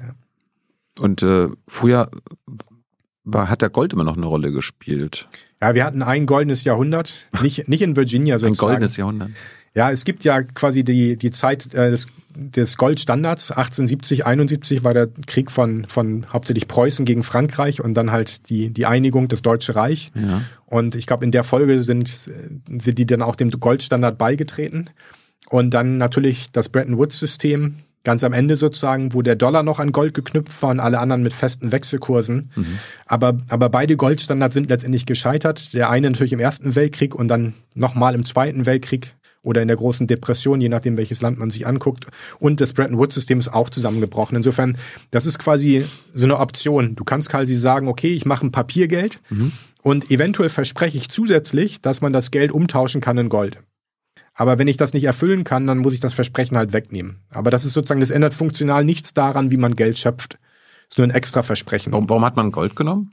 Ich, meine, ich, ich weiß, Marx hm. hat ja auch mal schon von äh, Geld und Gold, also es ist hm. unzertrennlich miteinander verbunden. Ja, ich glaube, Gold war einfach enorm praktisch, weil anscheinend die Nachfrage hoch war danach. Viele haben das, glaube ich, benutzt für Schmuck und ähnliches. Mhm. Und es war halt auch einfach zu transportieren. Es war auch relativ klein und es war natürlich auch nicht so häufig anzutreffen und äh, Gold und aber auch Silber beispielsweise. Dann hat man daraus dann halt entsprechend Münzen gemacht. Und ähm, ja, darüber sozusagen äh, sind dann quasi diese, diese ja, Münzgeldsysteme entstanden. Aber äh, Papiergeld und auch diese Idee, dass man halt Steuern auferlegt und dann halt irgendwie Schulden zahlt in staatlichem Geld, das ist noch älter. Also David Graeber hat in seinem Buch 6000 Jahre Schulden darüber geschrieben, ähm, über die Tempel vor 6000 Jahren, wo man sozusagen halt vom Tempel eine Schuld auferlegt bekommen hat, die man in dem Geld des Tempels sozusagen halt dann zahlen musste. Und so konnte man halt irgendwie Sachen an den Tempel verkaufen, zum Beispiel Weizen, hat dafür halt staatliches Geld bekommen und damit dann seine Steuern bezahlt. Ähm, was war das äh, mit, mit dem Gold? Es liegt ja irgendwie auch irgendwie deutsches Gold in irgendwelchen anderen Ländern und äh, das Gold anderer Länder heutzutage liegt ja auch noch irgendwie in deutschen, bei, bei deutschen Banken und so weiter. Warum ist das dann immer noch? Ja, ich glaube, das, das deutsche Gold wurde, glaube ich, vor ein paar Jahren mal zurückgeführt. Ähm, ich glaube aus Amerika einmal. Aus Amerika, genau. Aber es liegt, glaube ich, irgendwo in Europa auch immer noch verteilt. Ja, vielleicht kleinere Teile, aber, aber nichts Größeres. Warum, warum haben wir denn überhaupt noch Gold? Das ist eigentlich nicht mehr notwendig. Also das, das sind doch sozusagen Überbleibsel. Und es gibt aber immer noch Leute, die, die halt glauben, dass irgendwie ja, Währungen irgendwie goldgedeckt wären. Aber wir haben ja schon seit Jahrhunderten halt äh, Währungen im Umlauf, die nicht goldgedeckt sind. Und auch jetzt alle unsere modernen Währungen äh, sind ungedeckt, wenn man so möchte. Und ähm, keine von denen äh, ist ja irgendwie crashanfällig oder ähnliches. Insofern, klar haben wir mal ab und an Staatsbankrott, so wie in Argentinien ja auch ab und an mal, aber das ist dann immer der Fall, wenn sich halt Regierungen ausländischer Währung verschulden und dann halt keine Dollars mehr haben, um ihre Staatsanleihen zu bedienen. Ja, das wäre auch noch eine Frage. Warum, warum also ich habe mir jetzt Reservewährungen aufgeschrieben oder mhm. irgendwie äh, sich in anderen Währungen verschulden. Warum machen die Staaten das? Ja, das ist auch eine gute Frage. Ähm, eigentlich muss man das ja nicht, aber man könnte zum Beispiel auf die Idee kommen, dass man sagt, okay, der Staat soll sich möglichst billig verschulden, also mit möglichst geringen Zinsen. Und vielleicht sind ja die Zinsen woanders niedriger als bei uns. Zum Beispiel haben die Schweden sich gedacht, es wäre nicht ganz praktisch, wenn wir uns halt entsprechend portfoliomäßig verschulden. Das heißt also, einige schwedische Staatsanleihen sind in US-Dollar, andere in Renminbi, wieder andere in Euro. Ja. Aber natürlich macht sich der schwedische Staat natürlich da angreifbar. Das heißt also, wenn der schwedische Staat Rückzahlungen tätigen muss in fremder Währung, die kann er in der eigenen Zentralbank gar nicht erzeugen. Er müsste dann im Zweifelsfall schwedische Kronen in Umlauf bringen und die zu jedem Preis, zu jedem Wechselkurs verkaufen, um dieses Geld zu bekommen, diese Devisen. Und das haben die Schweden inzwischen auch eingesehen und haben jetzt wieder alles, die wickeln jetzt alles wieder ab und ab nächstem Jahr soll das wieder Geschichte sein. Ähm, aber natürlich kann es auch durch Korruption und Bestechung dazu kommen, dass quasi Staatsoberhäupter quasi sagen, okay, wir wollen jetzt Anleihen rausgeben in US-Dollar. Äh, ich glaube, anders kann man das in einigen Ländern nicht erklären, ähm, weil der einzige Grund zu sagen, wir brauchen Staatsanleihen in US-Dollar, ist der, dass ein Land halt sagt, wir müssen irgendwas unbedingt kaufen, was es nur in der Währung gibt. Und das ist für uns überlebensnotwendig sowas wie, wie Nahrungsmittel. Dann kann man das sozusagen nachvollziehen und sagen, okay, ja, bevor man halt eine Massen, äh, ja, eine, eine Armut hat und, und äh, Leute verhungern massenhaft, dann kann man schon verstehen, warum dann die Regierung sagt, okay, dann, dann begebe ich halt Staatsanleihen in ausländischer Währung. Zurück zur MMT. Warum, wenn ich es richtig verstanden habe, gilt nach deiner Logik oder eurer Logik, äh, dass staatliche Defizite, also quasi mhm. Minus. Sein, eine überschüssige Steuergutschrift im Privatsektor. Erklär das mal. Ja, okay, also wenn wir die Wirtschaft aufteilen in den Staat und den nichtstaatlichen Sektor und vereinfachten sagen, das sind Unternehmen und Haushalte. Ja, also mhm. quasi ich bin der Staat, du bist der, der nichtstaatliche Sektor, Haushalt und Unternehmen, in Klammern auch Staat im Ausland natürlich, weil es ist alles weltwirtschaftlich. So, und wenn ich jetzt sage, ich habe Staatsausgaben in Höhe von 100 Milliarden und Steuereinnahmen in Höhe von 80 Milliarden, dann bist du ja mein Gegenspieler. Also ich habe quasi dir 100 Milliarden gezahlt und 80 Milliarden von dir bei Steuern wieder zurückbekommen. Mhm. Das heißt also meine plus meine minus 20 Defizit, ich habe 100 ausgegeben, 80 sind, plus. sind dein Überschuss. Also du hast quasi 20 gespart, weil nach der wirtschaftlichen Lage, die Steuerzahlungen sind ja auch schon quasi Statistik, hast du halt 20 Milliarden mehr übrig behalten Schön. am Ende des Jahres. Schön. Und deswegen sagen wir halt immer, die rote Tinte des Staates ist die schwarze Tinte des privaten Sektors. Das heißt also, wenn der Staat nicht so stark in die Verschuldung gehen würde, ins Defizit, würden wir nicht so viel in Geld sparen können. Das heißt, äh, dadurch, dass wir die Schuldenbremse haben, äh, spart der nichtstaatliche Sektor äh, praktisch gar nichts. Genau, es ist quasi eine Geldvermögensbremse für den Privatsektor. Anders formuliert. Also wenn die Staatsschulden nicht steigen können, dann können auch die privaten Geldvermögen nicht steigen. Ja, aber wie können dann die Unternehmen und Bürger daran ein Interesse haben? Ja, sie, sie haben daran wahrscheinlich kein Interesse. Sie ja, aber es gibt ja hm. starke Lobbys, die da daran festhalten wollen, dass das alles so hm. bleibt mit genau. den Schuldenregeln. Ja, es gibt ja sowas auch wie, wie ähm, die Schuldenuhr. Also es gibt ja. natürlich sehr viele Lobbys und Nähe, äh, ja. Lobbyisten, die halt sagen, okay, wir gucken uns beim Geld immer nur die Schuldenseite an, immer nur einer Seite. Aber das ist natürlich unseriös. Ja, man muss immer beide Seiten halt sehen. Das heißt, also, wenn man sagt, man hat irgendwo ein Defizit, muss man ja auch sagen, wo ist denn dann der Überschuss? Und das, die MMT macht das ja systematisch. Das heißt, wir haben so einen Buchungsansatz, dass wir halt sagen, wir zeigen eigentlich fast alles in so stilisierten Bilanzen. Ist jetzt, muss man nicht vorher Buchführung oder so gehört haben, ist relativ einfach zu verstehen. Mhm. Ähm, und zum Beispiel, wenn jemand sagt, die Staatsverschuldung soll sinken, dann muss man ehrlicherweise aber auch sagen, das muss heißen, dass die Steuereinnahmen über den Staatsausgaben liegen. Anders geht es halt nicht. Ja, also das heißt, man kann staatliche Verschuldung eigentlich nur reduzieren, wenn die Steuerzahler mehr Steuern zahlen. Alles andere gegeben. Anders geht es rechnerisch nicht auf. Und deswegen ist es auch so, dass halt politisch gesehen immer wieder davon gesprochen wird, dass man die Staatsverschuldung reduzieren muss. Aber trotzdem, wenn wir empirisch mal reingucken, seit Jahrzehnten steigt die Staatsverschuldung eigentlich immer nur an. Warum? Naja, weil es ja politisch Selbstmord wäre, ähm, die Steuern zu erhöhen, nur um halt dieses goldene Kalb der Staatsverschuldung mehr oder weniger anzubieten. Also im Absoluten steigt sie an, aber im, Rel im Relativen geht sie ja auch mal wieder runter, ne? Ja, aber der Trend sozusagen geht auch da deutlich hoch. Also auch gemessen, also geteilt durchs BIP, auch wenn das nicht viel aussagt. Aber auch der Wert geht letztendlich deutlich hoch über die Jahrzehnte. Ja. Ihr habt noch wenige Minuten Zeit, Hans eure Fragen zu geben. Hans hat auch noch ein paar Fragen zu MMT und so weiter. Also äh, die, wir wollen die Zeit nutzen. Äh, warum äh, ich meine, jetzt haben wir, glaube ich, so zwei, sagen wir mal, zwei Billionen, also 2000 Milliarden Euro Staatsschulden. Warum sagt der Staat einfach nicht, wir holen uns das äh, aus dem Privatsektor? Weil das Privatvermögen ist ja irgendwie sieben, acht Billionen äh, Euro. Warum sagt er nicht einfach, okay, wir holen das einfach raus und dann haben wir Staatsschulden null, alles super. Ja, klar. Also theoretisch könnte man das machen, aber auch hier wieder politisch gesehen. Also ich könnte natürlich eine, also ich, ich müsste eine Vermögensteuer machen, weil ich meine, das sind ja Geldvermögen. Ähm, ich, ich kann ja nicht irgendwie 2000 Milliarden an Steuern irgendwie bei Mehrwertsteuer reinziehen. Das, in, in, das geht nicht. Ähm, insofern, nehmen, wir, nehmen wir mal den, den Reichsten weg. Ja. Genau, also ich, ich könnte ja sowas machen, wie ich mache eine Vermögensteuer für alle, die mehr haben als, sagen wir, 100.000 Euro an Vermögen. Ja. 50 Prozent nehme ich denen weg. Ja. So, das heißt also, wenn wer auch immer das vorschlägt als politische Partei, ist erledigt. Ja, ist meiner Meinung nach. Ähm, das ist zwar. Obwohl es nur ganz wenige betrifft. Obwohl es nur ganz wenige betrifft. Ja. Insofern, äh, das ist also das eine ist quasi das Ökonomische, das andere ist das Politische, was man durchgesetzt bekommt. Bei MMT ist es richtig, dass deine und eure Lösung eigentlich immer ist, einfach die Staatsausgaben erhöhen. Ja, wir, wir trennen sozusagen. Also wir sagen halt, es gibt einmal das Problem, dass einige ganz unten in der Gesellschaft nicht viel haben. Und um denen zu helfen, müsste man deren Einkommen erhöhen. Man könnte auch über sowas nachdenken wie äh, Universal Basic Services oder auch Universal Public Services. Also dass man halt sagt, wir machen halt, ähm, wir bieten halt Infrastruktur an, öffentliche. Zum Beispiel, die kriegen halt kostenlose Tickets für den öffentlichen Personennahverkehr oder kostenloses Deutschland-Ticket. Machen wir ja teilweise auch schon. Ich mhm. habe jetzt auch gerade nochmal gesehen, die, die äh, Studententickets sozusagen werden jetzt auch nochmal deutlich billiger und kann man überall, glaube ich, in Deutschland dann benutzen für den öffentlichen Personennahverkehr. Insofern, das sind alles so Sachen, die machen wir politisch sowieso schon. Und wir sagen halt diese Frage, was man sozusagen halt durch Staatsausgaben Gutes tun kann. Ja, nicht überall löst Geld Probleme, aber in einigen Fällen sicherlich schon, gerade wo Leute zu wenig Geld haben. Auch in Deutschland, wir haben, glaube ich, ähm, ich glaube, einer von, von elf Haushalten ist überschuldet beispielsweise. Also wir haben da noch sehr viele, sehr viele Problemzonen halt, wo man mit Geld durchaus was lösen kann, dass man dem Staat halt dann, dass der Staat da sozusagen mithilft, die Leute da wieder rauszuholen. Ähm, und die andere Frage ist sozusagen halt, wieso sind einige so reich und ist das eventuell schädlich?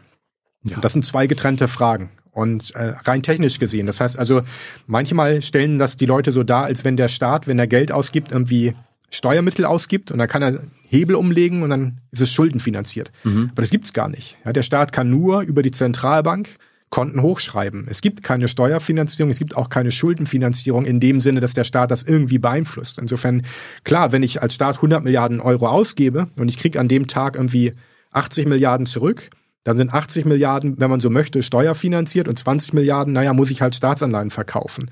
Aber ich entscheide als Staat ja gar nicht diskretionär über die Frage der Finanzierung. Tue ich ja gar nicht, mache ich nie.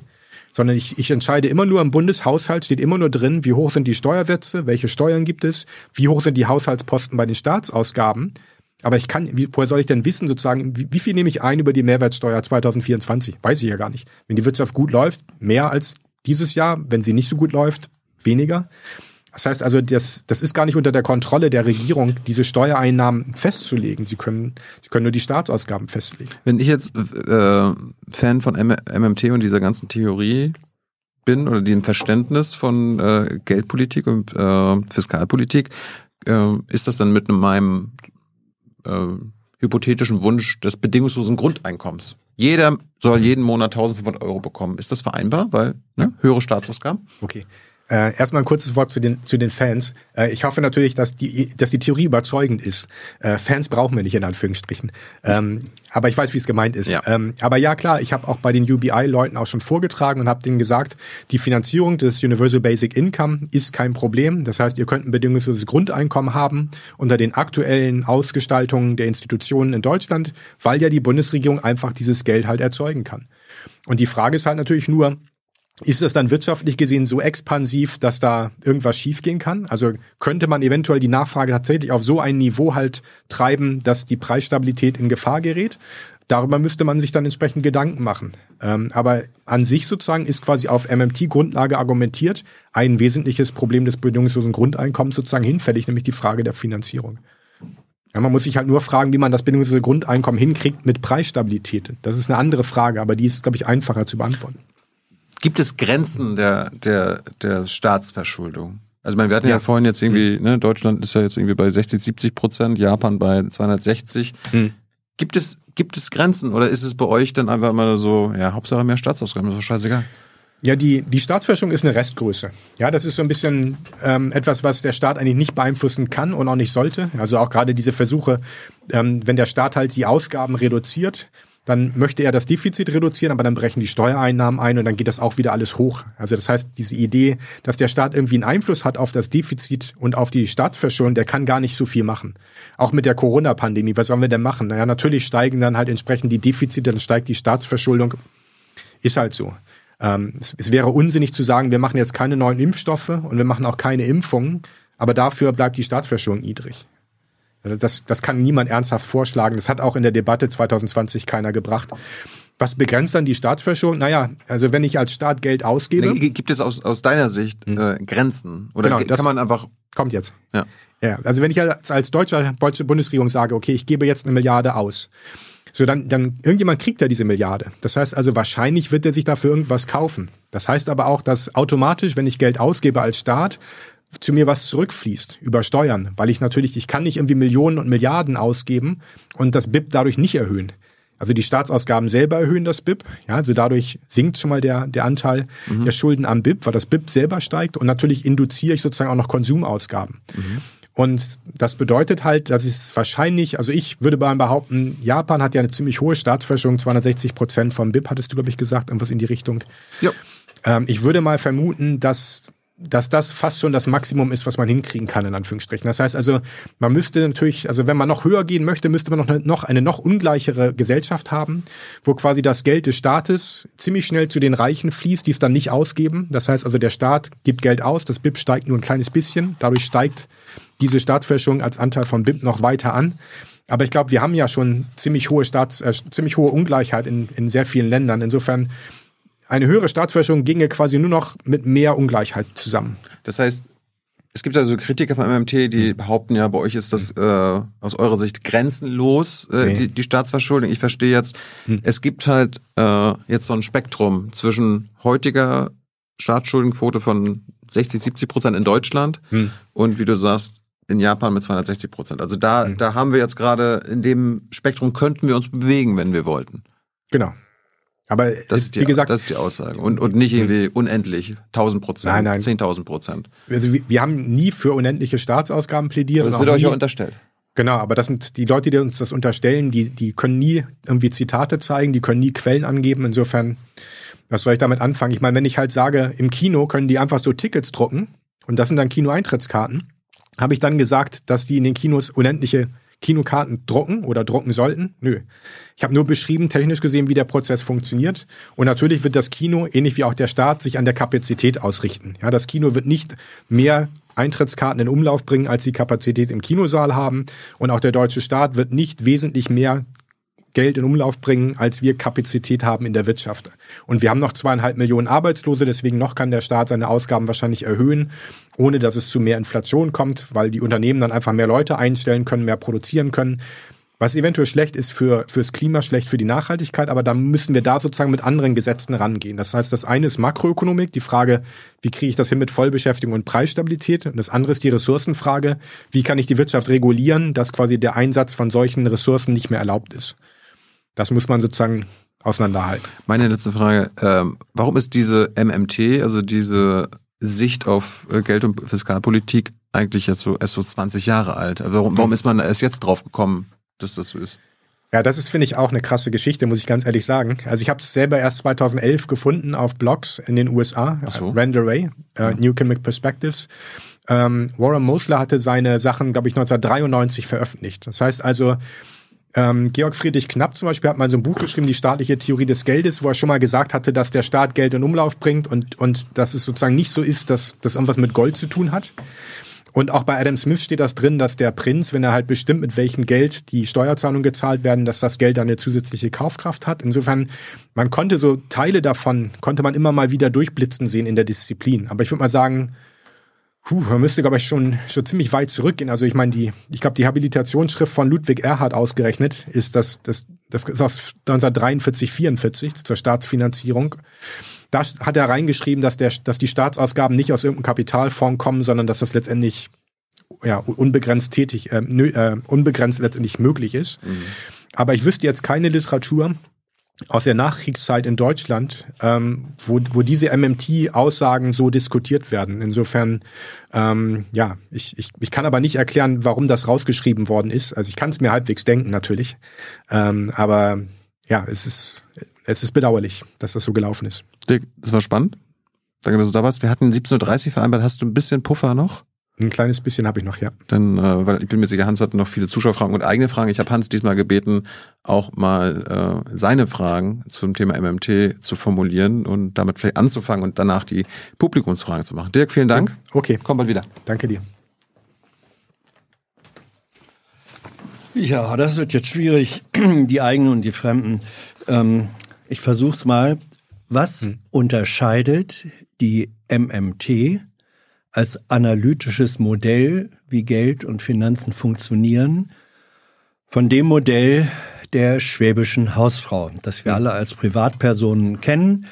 Ähm, ich nehme einen Kredit auf und ich hm. kann im Grunde nicht mehr ausgeben, als ich habe. Hm. Und wenn ich einen Kredit aufnehme, dann muss ich den eben zurückzahlen. Ja. Das ist unser privates Haushaltsverständnis. Hm. Und so argumentiert letztlich auch der Bundesfinanzminister. Genau. Was sagt die MMT im Kern gegen dieses Modell? Im Kern argumentieren wir dagegen, dass nicht verstanden wird, dass der Staat Geldschöpfer ist.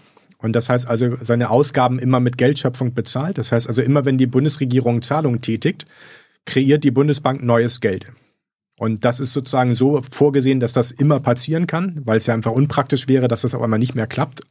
Und in der Geschichte der Bundesrepublik Deutschland ist das ja auch noch nie passiert, dass eine Bundesregierung gesagt hat, oh, wir haben kein Geld mehr, wir müssen jetzt irgendwo kürzen. Das heißt, die ähm, schwäbische Hausfrau, die muss ja quasi auch ihre Verschuldung, ihren Kredit zurückzahlen. Und sie kann das nur durch eigene Zahlungen. Ja, hm. das heißt also, der Staat kann das nicht. Das heißt, wenn der Staat Geld ausgibt, dann steigt seine Verschuldung. Aber um die Verschuldung zu reduzieren, muss nicht er Geld ausgeben, sondern müssen die Steuerzahlerinnen und Steuerzahler, die müssen halt Geld ausgeben. Das heißt also, da liegt der analytische mhm. Unterschied zwischen Lass diesen mich da Systemen. an einem Begriff, äh, den ich immer interessant fand, äh, einhaken. Mhm. Das sagst du und das sagt ihr, sage ich jetzt mal ihr MMTler, auch mhm. dauernd. Der Staat schöpft Geld. Mhm. Schöpfen, sag ich jetzt als Germanist, bedeutet, ich entnehme einem vorhandenen Fonds etwas, ich schöpfe mit der Kelle Wasser aus dem Bottich. Das ist aber nicht das, was ihr unter Schöpfen versteht, hm. sondern ihr, wenn ich das richtig sehe, versteht unter Schöpfen erfinden, drucken. Ja, ich meine, im Englischen haben die es da leichter, die sagen Money Creation. Mhm. Ja, also die Kreation von Geld. Ich würde auch natürlich das, also das Wort das dann auch Erschöpfen, so wie der Schöpfer der genau. Himmel und Erde und so weiter erschafft. Aha. Genau, so ist das gemeint. Ja. So, mhm. das führt doch dann aber dazu, wenn der Staat sozusagen das Geld, was er braucht, schöpfen kann, erfinden kann. Mhm. Wieso sollte man dann sagen, ja, wenn er das immer kann, warum sollte man dann sagen, das ist aber nicht unendlich? Wenn ich etwas unendlich drucken kann, wenn ich es brauche, hm. warum sollte ich es dann nicht machen? Ja, da kommt wieder das Beispiel mit dem Kino. Ja, also natürlich hm. kann jedes Kino unendlich viele Eintrittskarten drucken. Aber sie überlasten natürlich die Kapazitäten im Kino, wenn sie das tun. Und so ist es halt auch bei der Bundesregierung. Natürlich kann ich Geld drucken und ausgeben. Wobei, wie gesagt, da müssen wir 300 Jahre zurückgehen. Das heißt, heute wird das über die Zentralbank ins Spiel gebracht. Aber ich muss halt aufpassen. Die Preisstabilität. Ich kann ja nicht einfach sagen, ich gebe jetzt 100 Milliarden aus für X und 100 Milliarden für Y. Ähm, haben wir ein bisschen auch so gemacht, ja. Also klar, Sondervermögen Bundeswehr und Gaspreisdeckel 2022. Letztes Jahr war das ja erst. Ähm, ich, ich muss natürlich auch als, als Bundesregierung drauf gucken. Also kann ich mit dem Geld Geld das kaufen, was ich haben möchte. Ja, und wenn das von den Ressourcen her nicht da ist, ja, dann, dann kann ich es letztendlich mhm. auch nicht kaufen. Oder ich kaufe es zu erhöhten Preisen und muss dann aber sozusagen halt Absprüche machen bei der Preisstabilität. Wie verhält es sich ähm, mit der Realität, auch der rechtlichen Realität von Haushalt und Finanzen A in Deutschland und B in Europa? Ähm, eine Zuschauerfrage äh, war, die es gesagte, nach dem Grundgesetz ist der Staat verpflichtet, Kredite, die er aufgenommen hat, zurückzuzahlen. Hm. Im Bundeshaushalt 2021 hm. war der Schuldendienst, also Rückzahlung von Krediten hm. und oder Zinsen, knapp vier Milliarden Euro. Ähm, das heißt, der Staat leiht sich dann eben doch Geld und muss dafür wie die schwäbische Hausfrau Kreditzinsen zahlen. Das hm. ist die Realität. Hm. Wie kommt die MMT gegen diese Realität an? Ja, wir sagen halt, dass die staatlichen Anleihen letztendlich nur begeben werden, weil das halt verpflichtend ist, aufgrund der Gesetze der Eurozone. Ja, das sehen wir genauso. Insofern, wir sind ja auch der Meinung, dass das gut ist, dass der Staat seine Verschuldung wieder bedient. Insofern sind mhm. wir nicht dagegen oder so, mhm. sondern wir sagen halt, es ist ein eklatanter Unterschied, ob die schwäbische Hausfrau ähm, einen Kredit bedient. Ja, also die ist ja keine Geldschöpferin. Insofern, was der deutsche Staat macht, der bringt quasi Geld in Umlauf. Dann kann man mit dem Geld, was er in Umlauf bringt, kann man verzinstes Geld kaufen, was wir Staatsanleihen nennen. Und dann bezahlt der Staat, wenn die Staatsanleihe fällig wird, wieder in seinem Geld, was er dann über die Zentrale wieder neu schöpft. Ja, aber wenn das, wenn dieser Mechanismus sozusagen der ist, ich äh, mache Schulden, für die ich Zinsen zahlen muss, und die Zinsen bezahle ich mit Geld, das ich selber drucke. Mhm. Das ist doch, würde ich mal sagen, logischerweise eine Entwicklung, die sagt, ja, da ist keine Grenze mehr drin und das setzt einfach wegen der Möglichkeit und der Realität diese Menge Geldes, nicht Geldmenge im technischen Sinn, sondern diese Menge Geldes als verfügbares Geld setzt inflationäre Prozesse in Gang. Mm, da würde ich einfach empirisch antworten, dass wir das so nicht gesehen haben. Es gibt ja Länder wie die USA oder auch Großbritannien, die haben seit 300 Jahren ihre Währung in den Großbritannien. Die haben Staatsverschuldungsquoten, die schwanken zwischen mehr oder weniger 0 und 250 Prozent des BIP. Aber trotzdem kann man nicht sagen, dass in der Nachkriegszeit der, der, der Briten, als halt die Staatsverschuldung tatsächlich bei 250 Prozent des BIP war, dass da die Inflationsraten jetzt irgendwie höher waren als äh, in Zeiten von, von sehr niedriger Inflation, wie zum Beispiel Anfang der 80er Jahre, äh, schon Anfang in, Zeiten von sehr niedrigen mhm. Staatsverschuldungsquoten wie Anfang der 80er Jahre. Das heißt also, vor Thatcher war die Staatsverschuldung der, der Briten sehr stark abgesunken auf unter 100 Prozent vom BIP. Trotzdem waren die Inflationsraten dann höher. Insofern, mhm. die, diese beiden Sachen passen einfach nicht zusammen. Auch, auch wenn es sozusagen aus monetaristischer Sicht immer so aussieht, als wenn Geldmengenveränderungen auch zu Inflationsveränderungen führen. Da gab es ein paar Fragen, die in diesen Kontext gehören. Eine war, ähm, wie erklärst du dir diese Wahn sehr hohe Inflation in der Türkei, die wir aktuell haben? Hm. Oh, das ist eine gute Frage. Ähm, ich glaube ehrlich gesagt, dass ähm, die Mindestlöhne da die tragende Rolle spielen. Das heißt also, Erdogan versucht halt politisch gesehen an der Macht sich zu halten. Ähm, er hat das Problem, dass halt in der Türkei sehr viel Geld investiert worden ist. Nämlich, die haben sich sehr viel Dollars geliehen von internationalen Investoren und haben damit zum Beispiel die Brücke über den Bosporus gebaut und noch einen Flughafen für Istanbul mhm. und noch ein paar Neubauviertel. So, das kann man natürlich machen. Also nichts gegen Entwicklungsfinanzierung in Fremdwährung an sich. Aber die Erlöse aus diesen Projekten sind eben nicht in US-Dollar, sondern in türkischer Lira. Und gleichzeitig hat zum Beispiel dann bei diesen Public-Private Partnership-Projekten hat die türkische Regierung zum Beispiel dem Betreiber der Bosporusbrücke einen gewissen Betrag in US-Dollar als Gewinn pro Tag versprochen.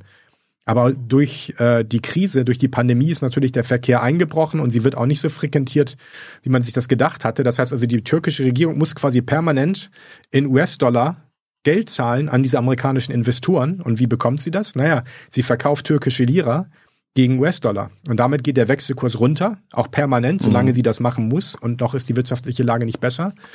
Und dann haben sie natürlich gemerkt, die, die Inflationsraten steigen an, die Leute wurden unruhig und dann hat Erdogan, ich habe letztes Jahr den Mindestlohn um 50 Prozent erhöht.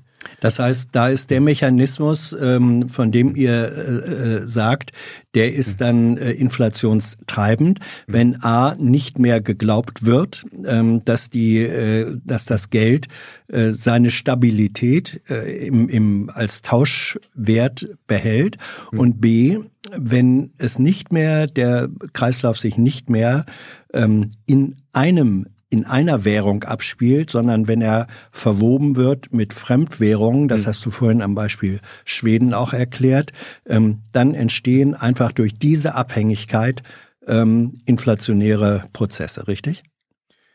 Ja, ich meine, also ja und nein, es ist halt komplizierter. Ich glaube, ohne diese Mindestlohnerhöhung wäre das nicht so hochgekocht. Und ich glaube, ich glaube, die Zinsen, viele spielen ja mal auf die Zinsen an und sagen, mhm. ja, Erdogan hat die Zinsen angehoben und das ist inflationär und jetzt reduziert er sie wieder, das ist disinflationär oder aus MMT-Sicht genau andersrum.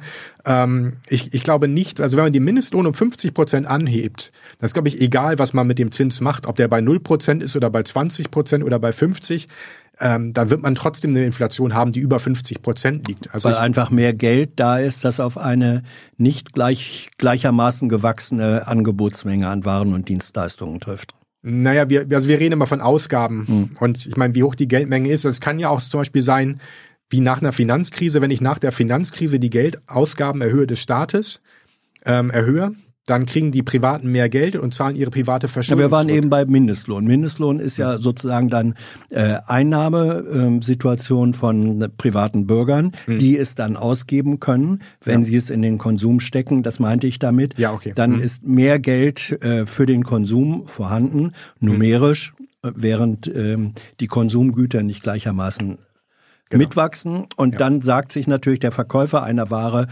ja, wenn der Käufer auf einmal doppelt so viel Geld hat, dann kann ich ja. für mein Produkt auch mehr kriegen. Genau, das äh, wäre tatsächlich nachfragegetriebene ja. Inflation. Da, da gibt es sie tatsächlich. Ja. Zweite Frage in dem Kontext, weil das häufig als Argument äh, kommt gegen höhere Verschuldung, hm. gesagt wird, ja, ähm, dann haben wir die Inflationsgefahr und wir haben ja Anfang der 20er Jahre in Deutschland Hyperinflation äh, gesehen, wohin hm. das führt. Ähm, was ist aus MMT-Sicht gegen dieses Argument? Die Hyperinflation war da. Hm. Da konnte teilweise konnten äh, Arbeitnehmer, denen wurde der Lohn am Abend ausgezahlt und sie mussten noch am Abend einkaufen gehen, weil am nächsten Tag das Brot das Doppelte kostete. Hm. Wieso hat das nichts zu tun äh, mit dem, worüber wir jetzt reden? Okay. Ähm, ähm, ich glaube, Randall Ray hat mal gesagt, uh, Money is never the problem, ähm, wenn es um Hyperinflation geht und mhm. ähnliches. Das heißt also, ähm, man muss halt immer wieder sich fragen, warum steigen die Preise? Und da muss man bei den Unternehmen halt einfach mal reingucken, ja, was ist da los bei euch? Ja, warum warum sind sie 1923 gestiegen? Genau. Und dann, dann sieht man irgendwann die Antworten und dann merkt man halt, okay, also ähm, in, in die, ähm, das war ja nicht Deutschland, das war die Weimarer ja. Republik. Ja, ja. Die Weimarer Republik musste die Reparationen zahlen aus mhm. der Zeit äh, des Ersten Weltkriegs. Mhm. Da hat ja auch John Maynard Keynes gesagt, das ist zu viel, das ist zu hoch, das werden die niemals zahlen können. Und so war das dann auch. Ja, also quasi mhm. die deutsche ähm, die Regierung in, in Weimar hat halt gesagt, okay, ähm, wir, wir haben versucht, quasi die, die Dollars anzukaufen und das Gold anzukaufen von unseren Exporteuren gegen unsere eigene Reichsmark, mhm. haben das auch gemacht, aber es reicht nicht aus. Und um die Reparation zahlen zu können, müssten wir jetzt an den Finanzmärkten noch Reichsmark verkaufen und damit Dollar kaufen. Und klar, die, die Leute an den Devisenmärkten sind ja nicht blöd, wenn da mhm. jemand kommt und sagt, hier ist eine Million Reichsmark, danach verkauft er zwei Millionen Reichsmark, mhm. dann fünf Millionen Reichsmark. Natürlich geht der Kurs immer weiter runter und irgendwann wollen die nichts mehr verkaufen. Mhm. Und dann steigen natürlich die Importpreise, ja, weil der Wechselkurs einbricht. Und Deutschland war damals auch schon ein halbes Industrieland, würde ich mal behaupten, und hat sehr viele Nachbarländer natürlich auch. Und alles, was importiert wurde, wurde dann entsprechend viel teurer. Und die deutschen Unternehmen haben halt nachgezogen, weil sie entweder Inputs aus dem Ausland bezogen haben oder halt gesagt haben, okay, wenn die ausländischen Produkte teurer sind, dann mache ich meine Preise jetzt auch hoch, weil ich würde auch gerne mehr verdienen, weil ich auch selber konsumiere. Insofern mhm. macht das ja auch Sinn für mich. Das heißt also, die Reparationen haben dazu beigetragen, wesentlich, dass die Hyperinflationsprobleme Problematik hochging. Ähm, mhm. und natürlich dann auch noch ähm, dann diese Besetzung des Rheinlands, ähm, als die französischen Truppen dann und die belgischen das Rheinland besetzt haben, das weil die Deutschen das Herz bezahlt der industriellen haben. Produktion. Genau, und da, gab, da ist natürlich die, die industrielle Produktion runtergegangen, wahrscheinlich so grob um 20 Prozent. Mhm. Dann haben die Streikenden haben halt gesagt, könnt ihr uns die Löhne weiterzahlen, liebe Regierung in Weimar. So, dann habe ich quasi die gleichen Löhne wie vorher, 20 Prozent weniger Angebot. Auch das treibt natürlich die Inflation dann an. Mhm. Ähm, in die Gegenwart. Äh, wie so äh, verschiedene Fragen dazu, die darauf hinweisen, sagen, ja, ähm, ist ja schön mit dieser MMT. Ihr sprecht dann, dann immer davon, äh, dass das innerhalb äh, souveräner Systeme in einer eigenen Währung funktioniert. Hm. Wie souverän ist Deutschland eigentlich im Euro-Kontext? Denn wir haben nicht mehr die deutsche Mark hm. als Währung, sondern wir haben den Euro als Gemeinschaftswährung. Könnte Deutschland eigentlich im Sinne der MMT ähm, ein eigenständiger Akteur sein oder nicht bei hm. in derzeitiger Situation? Okay, dann würde ich sagen, gerade noch ja. Weil ja. in derzeitiger Situation der Stabilitäts- und Wachstumspakt ist momentan deaktiviert. Das heißt mhm. also, diese 3% Defizitgrenze gilt nicht, auch dieses Jahr nicht. Ähm, das würde ja sonst die Regierung stoppen, weil sie halt sagen würde, nee, wenn wir jetzt noch mehr Staatsausgaben haben, dann haben wir nachher so ein riesen Defizit und dann kommen die wieder aus, aus Brüssel und dann gibt es so ein Excessive Deficit Procedure, so ein, ein, komisches Defizitverfahren an den Hals, das wollen wir nicht. Das ist aber ausgeschaltet und mhm. die EZB agiert ja auch ganz klar als Dealer of Last Resort. Das heißt, die EZB hat diese riesigen Ankaufprogramme gehabt und hat jetzt das sogenannte Transmission Protection Instrument ähm, auch aufgesetzt. Das heißt also, die garantiert eigentlich dafür, dass immer die Investoren die Staatsanleihen verkaufen können an die EZB. Das heißt, unter diesen Bedingungen bis zum 31.12. dieses Jahres haben wir vollständige Souveränität. Könnte das, aber das dann bedeutet, die, die, die ne? Bundesbank hm. könnte sozusagen geldschöpferisch tätig werden und sagen, ähm, wir schöpfen so viel Geld, wie wir jetzt brauchen und niemand in Europa könnte was dagegen tun? Nein, die dürfen natürlich immer nur im Auftrag des Bundesministeriums der Finanzen ja, Geld ja. schöpfen. Aber wenn, wenn jetzt zum Beispiel die Regierung halt sagt, wir wollen jetzt irgendwie, ja, ja, gut, ich meine, das Problem ist natürlich, es muss im Haushalt stehen. Die Bundesregierung darf keine Zahlungen ähm, an die Bundesbank geben, die nicht über einen Haushaltstitel gedeckt sind. Das mhm. heißt also, momentan könnten sie gar nicht mehr. Also theoretisch das, könnten sie, aber, aber praktisch, praktisch, ist das, was im Haushalt steht, ja. relevant. Oh. Ähm, wie kann man mit wenigen Worten das Konzept der Schuldenbremse argumentativ als falsch widerlegen. Okay, das ist natürlich schwierig. Jetzt habe ich meine paar Worte schon verbraucht. Nee, ähm, nee, nee. Fängt immer wieder, wir resetten. Ja. Du kannst jetzt sozusagen ähm, äh, neue äh, Anleihen begeben. Ja, nein, ähm, Wortanleihen. Hm? Also ich würde behaupten, dass quasi der, der Staat ist sowieso limitiert in seinen Ausgaben, weil die Ressourcen ja nicht unendlich sind. Und immer wenn der Staat Ressourcen an sich zieht, wenn er zum Beispiel Lehrerinnen und Lehrer an, anstellt, um in den Schulen dann entsprechend in den Grundschulen zum Beispiel kostenlos Bildung anzubieten, dann stehen natürlich dem privaten Sektor diese Lehrerinnen und Lehrer nicht mehr zur Verfügung.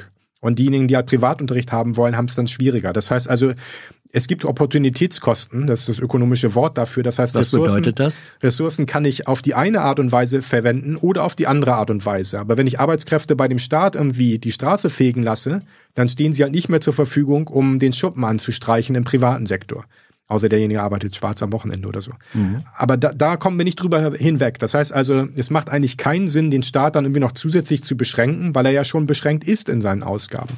Ja, Und jetzt äh, dagegen sage ich aber nochmal, wir sind in der Situation, wo mhm. eben jetzt dann doch, wenn wir sagen Schuldenbremse aussetzen, ähm, werden Kredite aufgenommen, werden Schulden gemacht, müssen bedient werden. Mhm.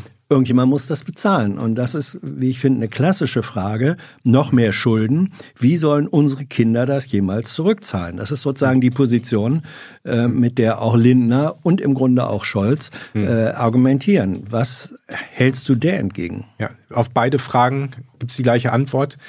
Die Zahlungen des Staates werden immer durch die Zentralbank durchgeführt. Das heißt also, ähm, egal, ob der Staat Zinsen zahlt oder ob er Ausgaben tätigt für Personal oder für Straßenbau oder äh, was auch immer. Es ist immer die Zentralbank, die das Geld letztendlich gut schreibt. Ja, aber es ist die Zentralbank, die das Geld gut schreibt. Hm. Aber wenn ein höherer Teil des Budgets ähm, des, des Bundeshaushalts hm. für Schuldendienst ausgegeben wird, ist eine Konsequenz, auch das erleben wir im Moment, dass, äh, dass die Einnahmen, dass entweder äh, bei Leistungen und häufig dann Sozialleistungen gekürzt wird hm. oder dass Einnahmen, sprich Steuern, erhöht werden. Und das ist dann die Finanzierung durch die Kinder der nächsten Generation. Nee. Ähm, nee? Das sind quasi politische Regeln, ähm, und auch politisches Verhalten, was aber nicht aus dem aus der Logik des Geldsystems heraus passiert. Das heißt also natürlich äh, müsste eine Regierung, wenn wir zum Beispiel jetzt die Stabilitäts- und Wachstumspakt Defizitgrenzen ausgeschaltet haben, müsste genau das ja nicht passieren. Das heißt also natürlich steigt die Zinslast an, die ja. Staatsausgaben steigen da, aber es muss nirgendwo gekürzt werden, weil ja über also exzessive Defizite werden ja nicht bestraft. Das heißt also wenn es zu einem Crowding out, also wenn mhm. es zu einer Verdrängung kommt von Staatsausgaben für sinnvolle Dinge, weil die Zinszahlungen steigen, dann aber nur aufgrund entweder der Schuldenbremse oder der Fiskalregeln der Eurozone. In ja, den USA der, äh, beispielsweise wäre das nicht der Fall. Ja, aber insofern sind die äh, Regeln schuld, nicht das Geldsystem. Naja, äh, die Regeln sind schuld, aber die Regeln besagen eben, hm. dass wenn wir Kredite aufnehmen und die müssten wir äh, dann ja aufnehmen, bei wem auch immer, hm. sie müssen bedient werden. Und wie willst du sie bedienen? Entweder dadurch, dass du immer noch mehr Geld selber schöpfst, gleich druckst. Genau. Da würde ich dann sagen, kommt man dann irgendwann doch in inflationäre Bereiche. Oder du erhöhst die Einnahmeseite und dann sind wir wieder bei der Belastung zukünftiger Generationen. Aus der ähm, Bredouille kommt man doch nicht raus. Also ich glaube nicht, dass, dass man das so einfach sagen kann. Also ich habe ja schon das Beispiel gebracht mit Großbritannien. Mhm. Die haben seit 300 Jahren ihr Währungssystem und die, die Währung ist nominal eigentlich immer ange, äh, die Schulden sind nominal immer angestiegen und auch als Anteil von BIP ist es immer weiter angestiegen. Inflationsprobleme haben die momentan nicht. Die Inflationsraten auch da gehen mhm. zurück. Also die Inflationsraten werden meiner Meinung nach keineswegs dadurch bestimmt, wie hoch irgendwie die öffentliche Verschuldung ist oder, oder das Defizit. Ähm, das hat miteinander nichts zu tun. Mhm. Wir haben, wir sind gleich, äh, wir gehen gleich in die Überziehungszeit. Ich habe die Uhr ähm, im Blick. Eine Frage, wenn alles Geld äh, Staatsschulden sind. Geld, Plural. Ja gut, also wenn alles Geld äh, Staatsschulden sind, warum haben die Deutschen dann ähm, 7,4 Billionen Barvermögen, aber Deutschland nur 2,4 Billionen Staatsschulden? Lässt sich das aufklären? Ja, also ähm, das Geldvermögen ist geschöpft quasi erschöpft oder, mhm. oder erschaffen ähm, durch entsprechend Geldschöpfung. Aber natürlich werden ja auch ähm, Maschinen zum Beispiel werden, werden erzeugt. Und diese Maschinen und Häuser beispielsweise ja auch oder auch Patente, die stellen ja auch Vermögen dar. Und mhm. die werden auch als Vermögen gezählt. Deswegen das Gesamtvermögen sozusagen ist deutlich größer als das Geldvermögen, weil das Realvermögen da noch mit reinspielt. Ah. Und, und natürlich auch noch quasi ähm, Financial Assets, also Finanzanlagen ja. aus dem Ausland. Also Deutsche halten, keine Ahnung, Bitcoin oder halten äh, Google-Aktien oder mhm Immobilien auf Mallorca. Also es ist nicht nur Geld hm. gegen Geld, sondern äh, es ist Geld plus Realvermögen in, in Form, wie du beschrieben hast, Maschinen oder anderen Sachwerten. Mhm. Und das wird aber gegen Schuldengeld nur als Geld gesetzt, richtig? Ja. Würde ich so sehen, ja. Um, inwiefern ähm, ist die MMT auch für kleinere Währungsräume oder sogenannte Entwicklungsländer umsetzbar. Das hat ja wieder was damit zu tun, dass die von dir benannte systemische Voraussetzung sozusagen die finanzielle Souveränität wäre. Hm. Ja, ich, ich würde sagen, auch für kleine Länder gilt das. Es ist egal, ob die entwickelt sind oder nicht. Das heißt also, ähm, die Länder könnten, wenn sie das wollten, mit ihren Ressourcen entsprechend wirtschaften. Ähm, dagegen sprechen natürlich dann so Arrangements wie Staatsanleihen in ausländischer Währung oder mhm. feste Wechselkurse. Also wenn man sich da halt bindet, dann wird es schwierig. Ähm, aber generell ist die MMT ja nur eine Analyse. Das ist eine mhm. Linse, um halt einen Blick auf diese Probleme zu haben. Man kann MMT letztendlich nicht anwenden, ähm, auch nicht in Entwicklungsländern anwenden. Also Analyse ähm, ist kein Rezept. Genau, wir sind kein wirtschaftspolitisches Patentrezept. Mhm. Ähm, dazu passt die Frage, man hört zur MMT häufig auch, das hat auch Keynes schon gesagt.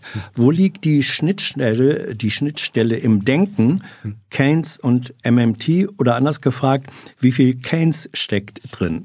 Okay, ähm, kurz muss ich vorwegschieben. Also Warren Mosler, der das Ganze entwickelt hat, hat diese ganze Geschichte um das Geld herum hat er Reserve Accounting genannt. Ja, also Reserves sind quasi Zentralbankguthaben. Mhm. Wenn man guckt, wie die zirkulieren, Accounting ist Buchführung, also Reserve Accounting, der hat kein Keynes gelesen, der hat kein, kein Marx gelesen, kein Wixell, kein, kein mhm. Schumpeter, gar nichts. Insofern ist es halt so, dass quasi wir uns quasi gemeinsame Vorfahren teilen mit Keynes.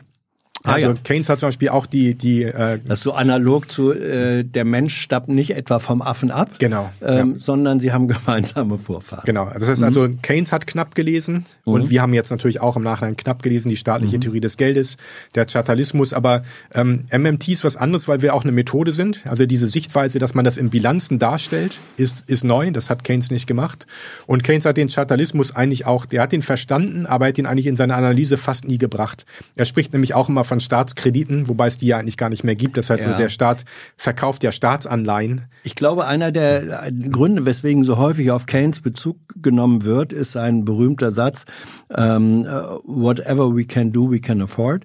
Das ja, hat er genau. in einem BBC-Interview als Randbemerkung gesagt und mhm. da ging es eigentlich, das hat er während des Krieges gegeben mhm. und da ging es genau. um die Frage, wie ist ein Wiederaufbau des auch kriegszerstörten England ja. nach dem Ende des Krieges machbar? Scheitert das nicht an knappen Finanzen? Und da hatte ja. Keynes gesagt, nee, Guckt euch doch mal an, wenn wir kaputte Häuser haben und wir haben sowohl Bauarbeiter als auch Ziegelsteine, was hm. hindert uns daran, das aufzubauen? Das ja, genau, war, glaube ich, so ein historischer Bezugspunkt. Genau, er hat 1930 in seinem Buch ähm, vom Gelde, da hat er auf den ersten paar Seiten den Chartalismus erwähnt und hat auch knapp erwähnt und hat gesagt, heute ist quasi alles Geld in modernen Staaten ist chartalistisches Geld, deswegen auch Modern Money Theory Modern Money ist das im englischen Original, das heißt Money of Modern States, daher kommt der mhm. Begriff Modern Money Theory.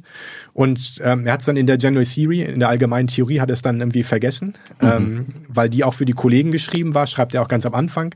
Er schreibt auch in der Einleitung von der General Theory, Monetary mhm. Detail falls into the background. Aber an, an, dem, was er im Krieg dann schreibt, sieht man natürlich, dass er es verstanden hatte. Mhm. Und deswegen haben wir da Gemeinsamkeiten sozusagen, aber auch, auch Unterschiede sozusagen. Die letzten vier Fragen. Warum wurde der Neoliberalismus in den 70ern so stark und die anderen Denkschulen in den Hintergrund gerückt? Oh, ähm, wer darüber mal ein Buch schreiben will, kann mich gerne kontaktieren und wir können da stundenlang uns drüber unterhalten. Also ich meine, es ist wirklich schwierig. Es ist eine sehr, eine sehr komplexe Frage letztendlich, wie so politökonomische Ideen auch, auch sich fortpflanzen. Na, also, du hast vorhin Maggie Thatcher erwähnt. Sie war, genau. glaube ich, da eine treibende Kraft. Genau. Und sie hatte eine Agenda. Ja, genau. Die, die andere Seite in Anführungsstrichen hat sich sehr stark organisiert. Aber es ist natürlich auch so, dass quasi die, ähm, die progressive Seite, die hat sich komischerweise die, diese Idee ans Bein gekettet, dass halt Inflationsraten und Arbeitslosigkeitenraten, mhm. dass man die gegeneinander ausspielen kann. Ja, unter Schmidt auch. Schmidt hatte mal gesagt, wenn ich fünf Prozent Inflation, haben kann oder fünf Prozent Arbeitslosigkeit, Arbeitslosigkeit ja. nehme ich lieber die Inflation. Aber das war falsch. Ja, ja, das, so funktioniert das nicht. Mhm. Ähm, aber diesen Fehler haben jetzt auch die Neukeynesianer gemacht, die eigentlich keine Keynesianer sind. Insofern hoffe ich sozusagen, sozusagen, dass, dass wir die noch sozusagen halt ablösen können innerhalb der nächsten paar Jahre. Mhm. Die letzten drei Karten. Warum gibt es bisher immer noch keinen politischen Willen für die Schaffung eines EU-Finanzministeriums. Meine Frage, wäre das hm. verfassungsmäßig, grundgesetzmäßig eigentlich zulässig? Ja, definitiv. Aha. Es gab ja auch den Five Presidents Report, so 2015 herum, wo, fünf Präsidenten von diesen EU-Institutionen, mhm. EZB war auch mit dabei, gesagt haben, sowas hätten sie gerne. Und jetzt auch gerade vor einigen Wochen und Monaten ist diese Diskussion auch nochmal wieder neu in Stand gekommen. Also wer auch immer das gefragt hat, sollte sich mal die Reden angucken bei der EZB, ähm, die da verlinkt sind. Ich glaube, Panetta hat einige Reden gehalten und ähm, ich glaube, andere haben auch noch dazu geredet, Euro Treasury. Und auch Mario Draghi hat, glaube ich, nochmal in der Financial Times gesagt, dass wir sowas bräuchten. Insofern, ja, diese Idee sozusagen, dass man zur Krönung der Eurozone dieses europäische Finanzministerium dann aufbaut und damit eine politische Union erzeugt, die ist, ist immer noch Aber da. gibt es nicht ein Urteil des, das habe ich jetzt nicht mehr checken können, aber hm. gibt es nicht ein Urteil des Bundesverfassungsgerichts, hm. das gesagt hat, nein, die staatlich, die nationalstaatliche Souveränität hm. muss in ihrem Kernbestand erhalten bleiben? Ja, da, da ging es um die Frage von supranational und national. Ja. Aber das war sozusagen noch viel allgemeiner. Also wenn das Urteil sozusagen tatsächlich so, wie es gesprochen worden ist, umgesetzt werden müsste, dann müsste quasi Deutschland aus diesen ganzen supranationalen Institutionen austreten, inklusive EU. Das hat also, das betrifft nicht nur das europäische Finanzministerium, sondern das betrifft die ganze EU. Mhm. Ähm, das ist noch gewaltiger und noch eine andere Diskussion. Vorletzte Frage. Wie stehst du zur äh, Finanztransaktionssteuer und wie müsste diese, wenn du dafür bist, ausgestaltet sein? Okay, also generell finde ich es schwierig, Sachen zu besteuern, von denen ich möchte, dass sie nicht da sind, weil mhm. man sich natürlich dann finanziell davon abhängig macht. Das finde ich keine gute Idee. Ähm, das heißt also, ich würde dafür plädieren, dass die Finanzmärkte reguliert werden und dass man das, was man nicht haben möchte, nämlich Spekulation, auch ungedeckte Spekulation oder Kredite in ausländischer Währung oder auch der, der Weiterverkauf von Krediten, das mhm. was als Verbriefung bezeichnet wird, das sollte man verbieten und eine Besteuerung von Finanztransaktionen generell sozusagen ist meiner Meinung nach einfach zu wenig zielgerichtet und wie gesagt, man macht sich abhängig dann äh, von den Steuereinnahmen dadurch und das ist keine gute Idee, glaube ich. Die letzte Frage zu einem Punkt, wo ich denke, äh, da könnte die, die politische und finanzpolitische Realität vielleicht mit MMT-Ansätzen zusammenkommen. Diese Frage lautet, wie könnte man Union und FDP erklären, dass die Schuldenbremse unbedingt um einen Investitionsparagraphen erweitert werden sollte? Der bedeuten würde, dass Investitionen von der Schuldenbremse ausgenommen werden. Ja, es gibt ja sowas wie die goldene Regel von Achim Truger vorgeschlagen. Diese ja. Ideen gibt's ja schon länger, die sind denen auch bekannt. Ähm, letztendlich ist es wahrscheinlich so, dass irgendwann die Parteien halt merken, dass die Wählerinnen und Wähler diese, äh, ja, diese, diese Art von Politik nicht weiter stützen. Das heißt also, wir sehen ja alle in der tagtäglichen Erfahrung, dass der Staat, wenn er spart, äh, uns die Infrastruktur kaputt macht. Ja, ob das dann Schulen sind mit irgendwelchen großen Klassen, zerfallene Infrastruktur, eine Bahn, die zu spät kommt, auch wenn die eigenständig ist, aber das hat ja was damit zu tun. Auch das Netz, was nicht ausgebaut ist, das ist nämlich dann doch wieder Bundes Sache. Also wir merken ja in allen möglichen Bereichen, dass wenn der Staat nicht liefert, dass wir dann ein Problem haben. Und ich glaube, dass es dann politisch auch einfach unbequem wird, äh, für, auch für CDU und FDP, dass die halt merken, dass wenn sie das vertreten mit der Schuldenbremse, dass ihnen dann die Wählerinnen und Wähler weglaufen. Insofern ist meine Hoffnung, dass halt ähnlich wie das schon. Das regelt der politische Markt? Genau, vor 50 Jahren auch schon. Ich meine, der Wohlfahrtsstaat wurde mhm. ja auch von der CDU im Wesentlichen vorangetrieben. Ja, insofern ist ja nicht so, dass die, also natürlich haben die ihre Ideologie, aber wenn die politisch nicht mehr funktioniert, dann nehmen sie halt die nächste. Hm. Dirk, danke schön äh, für deine Zeit, deine Expertise, deine Antworten. Danke für eure Fragen. Ich weiß, einige haben sich äh, gefreut. Na, Hans, hat er dich jetzt überzeugt?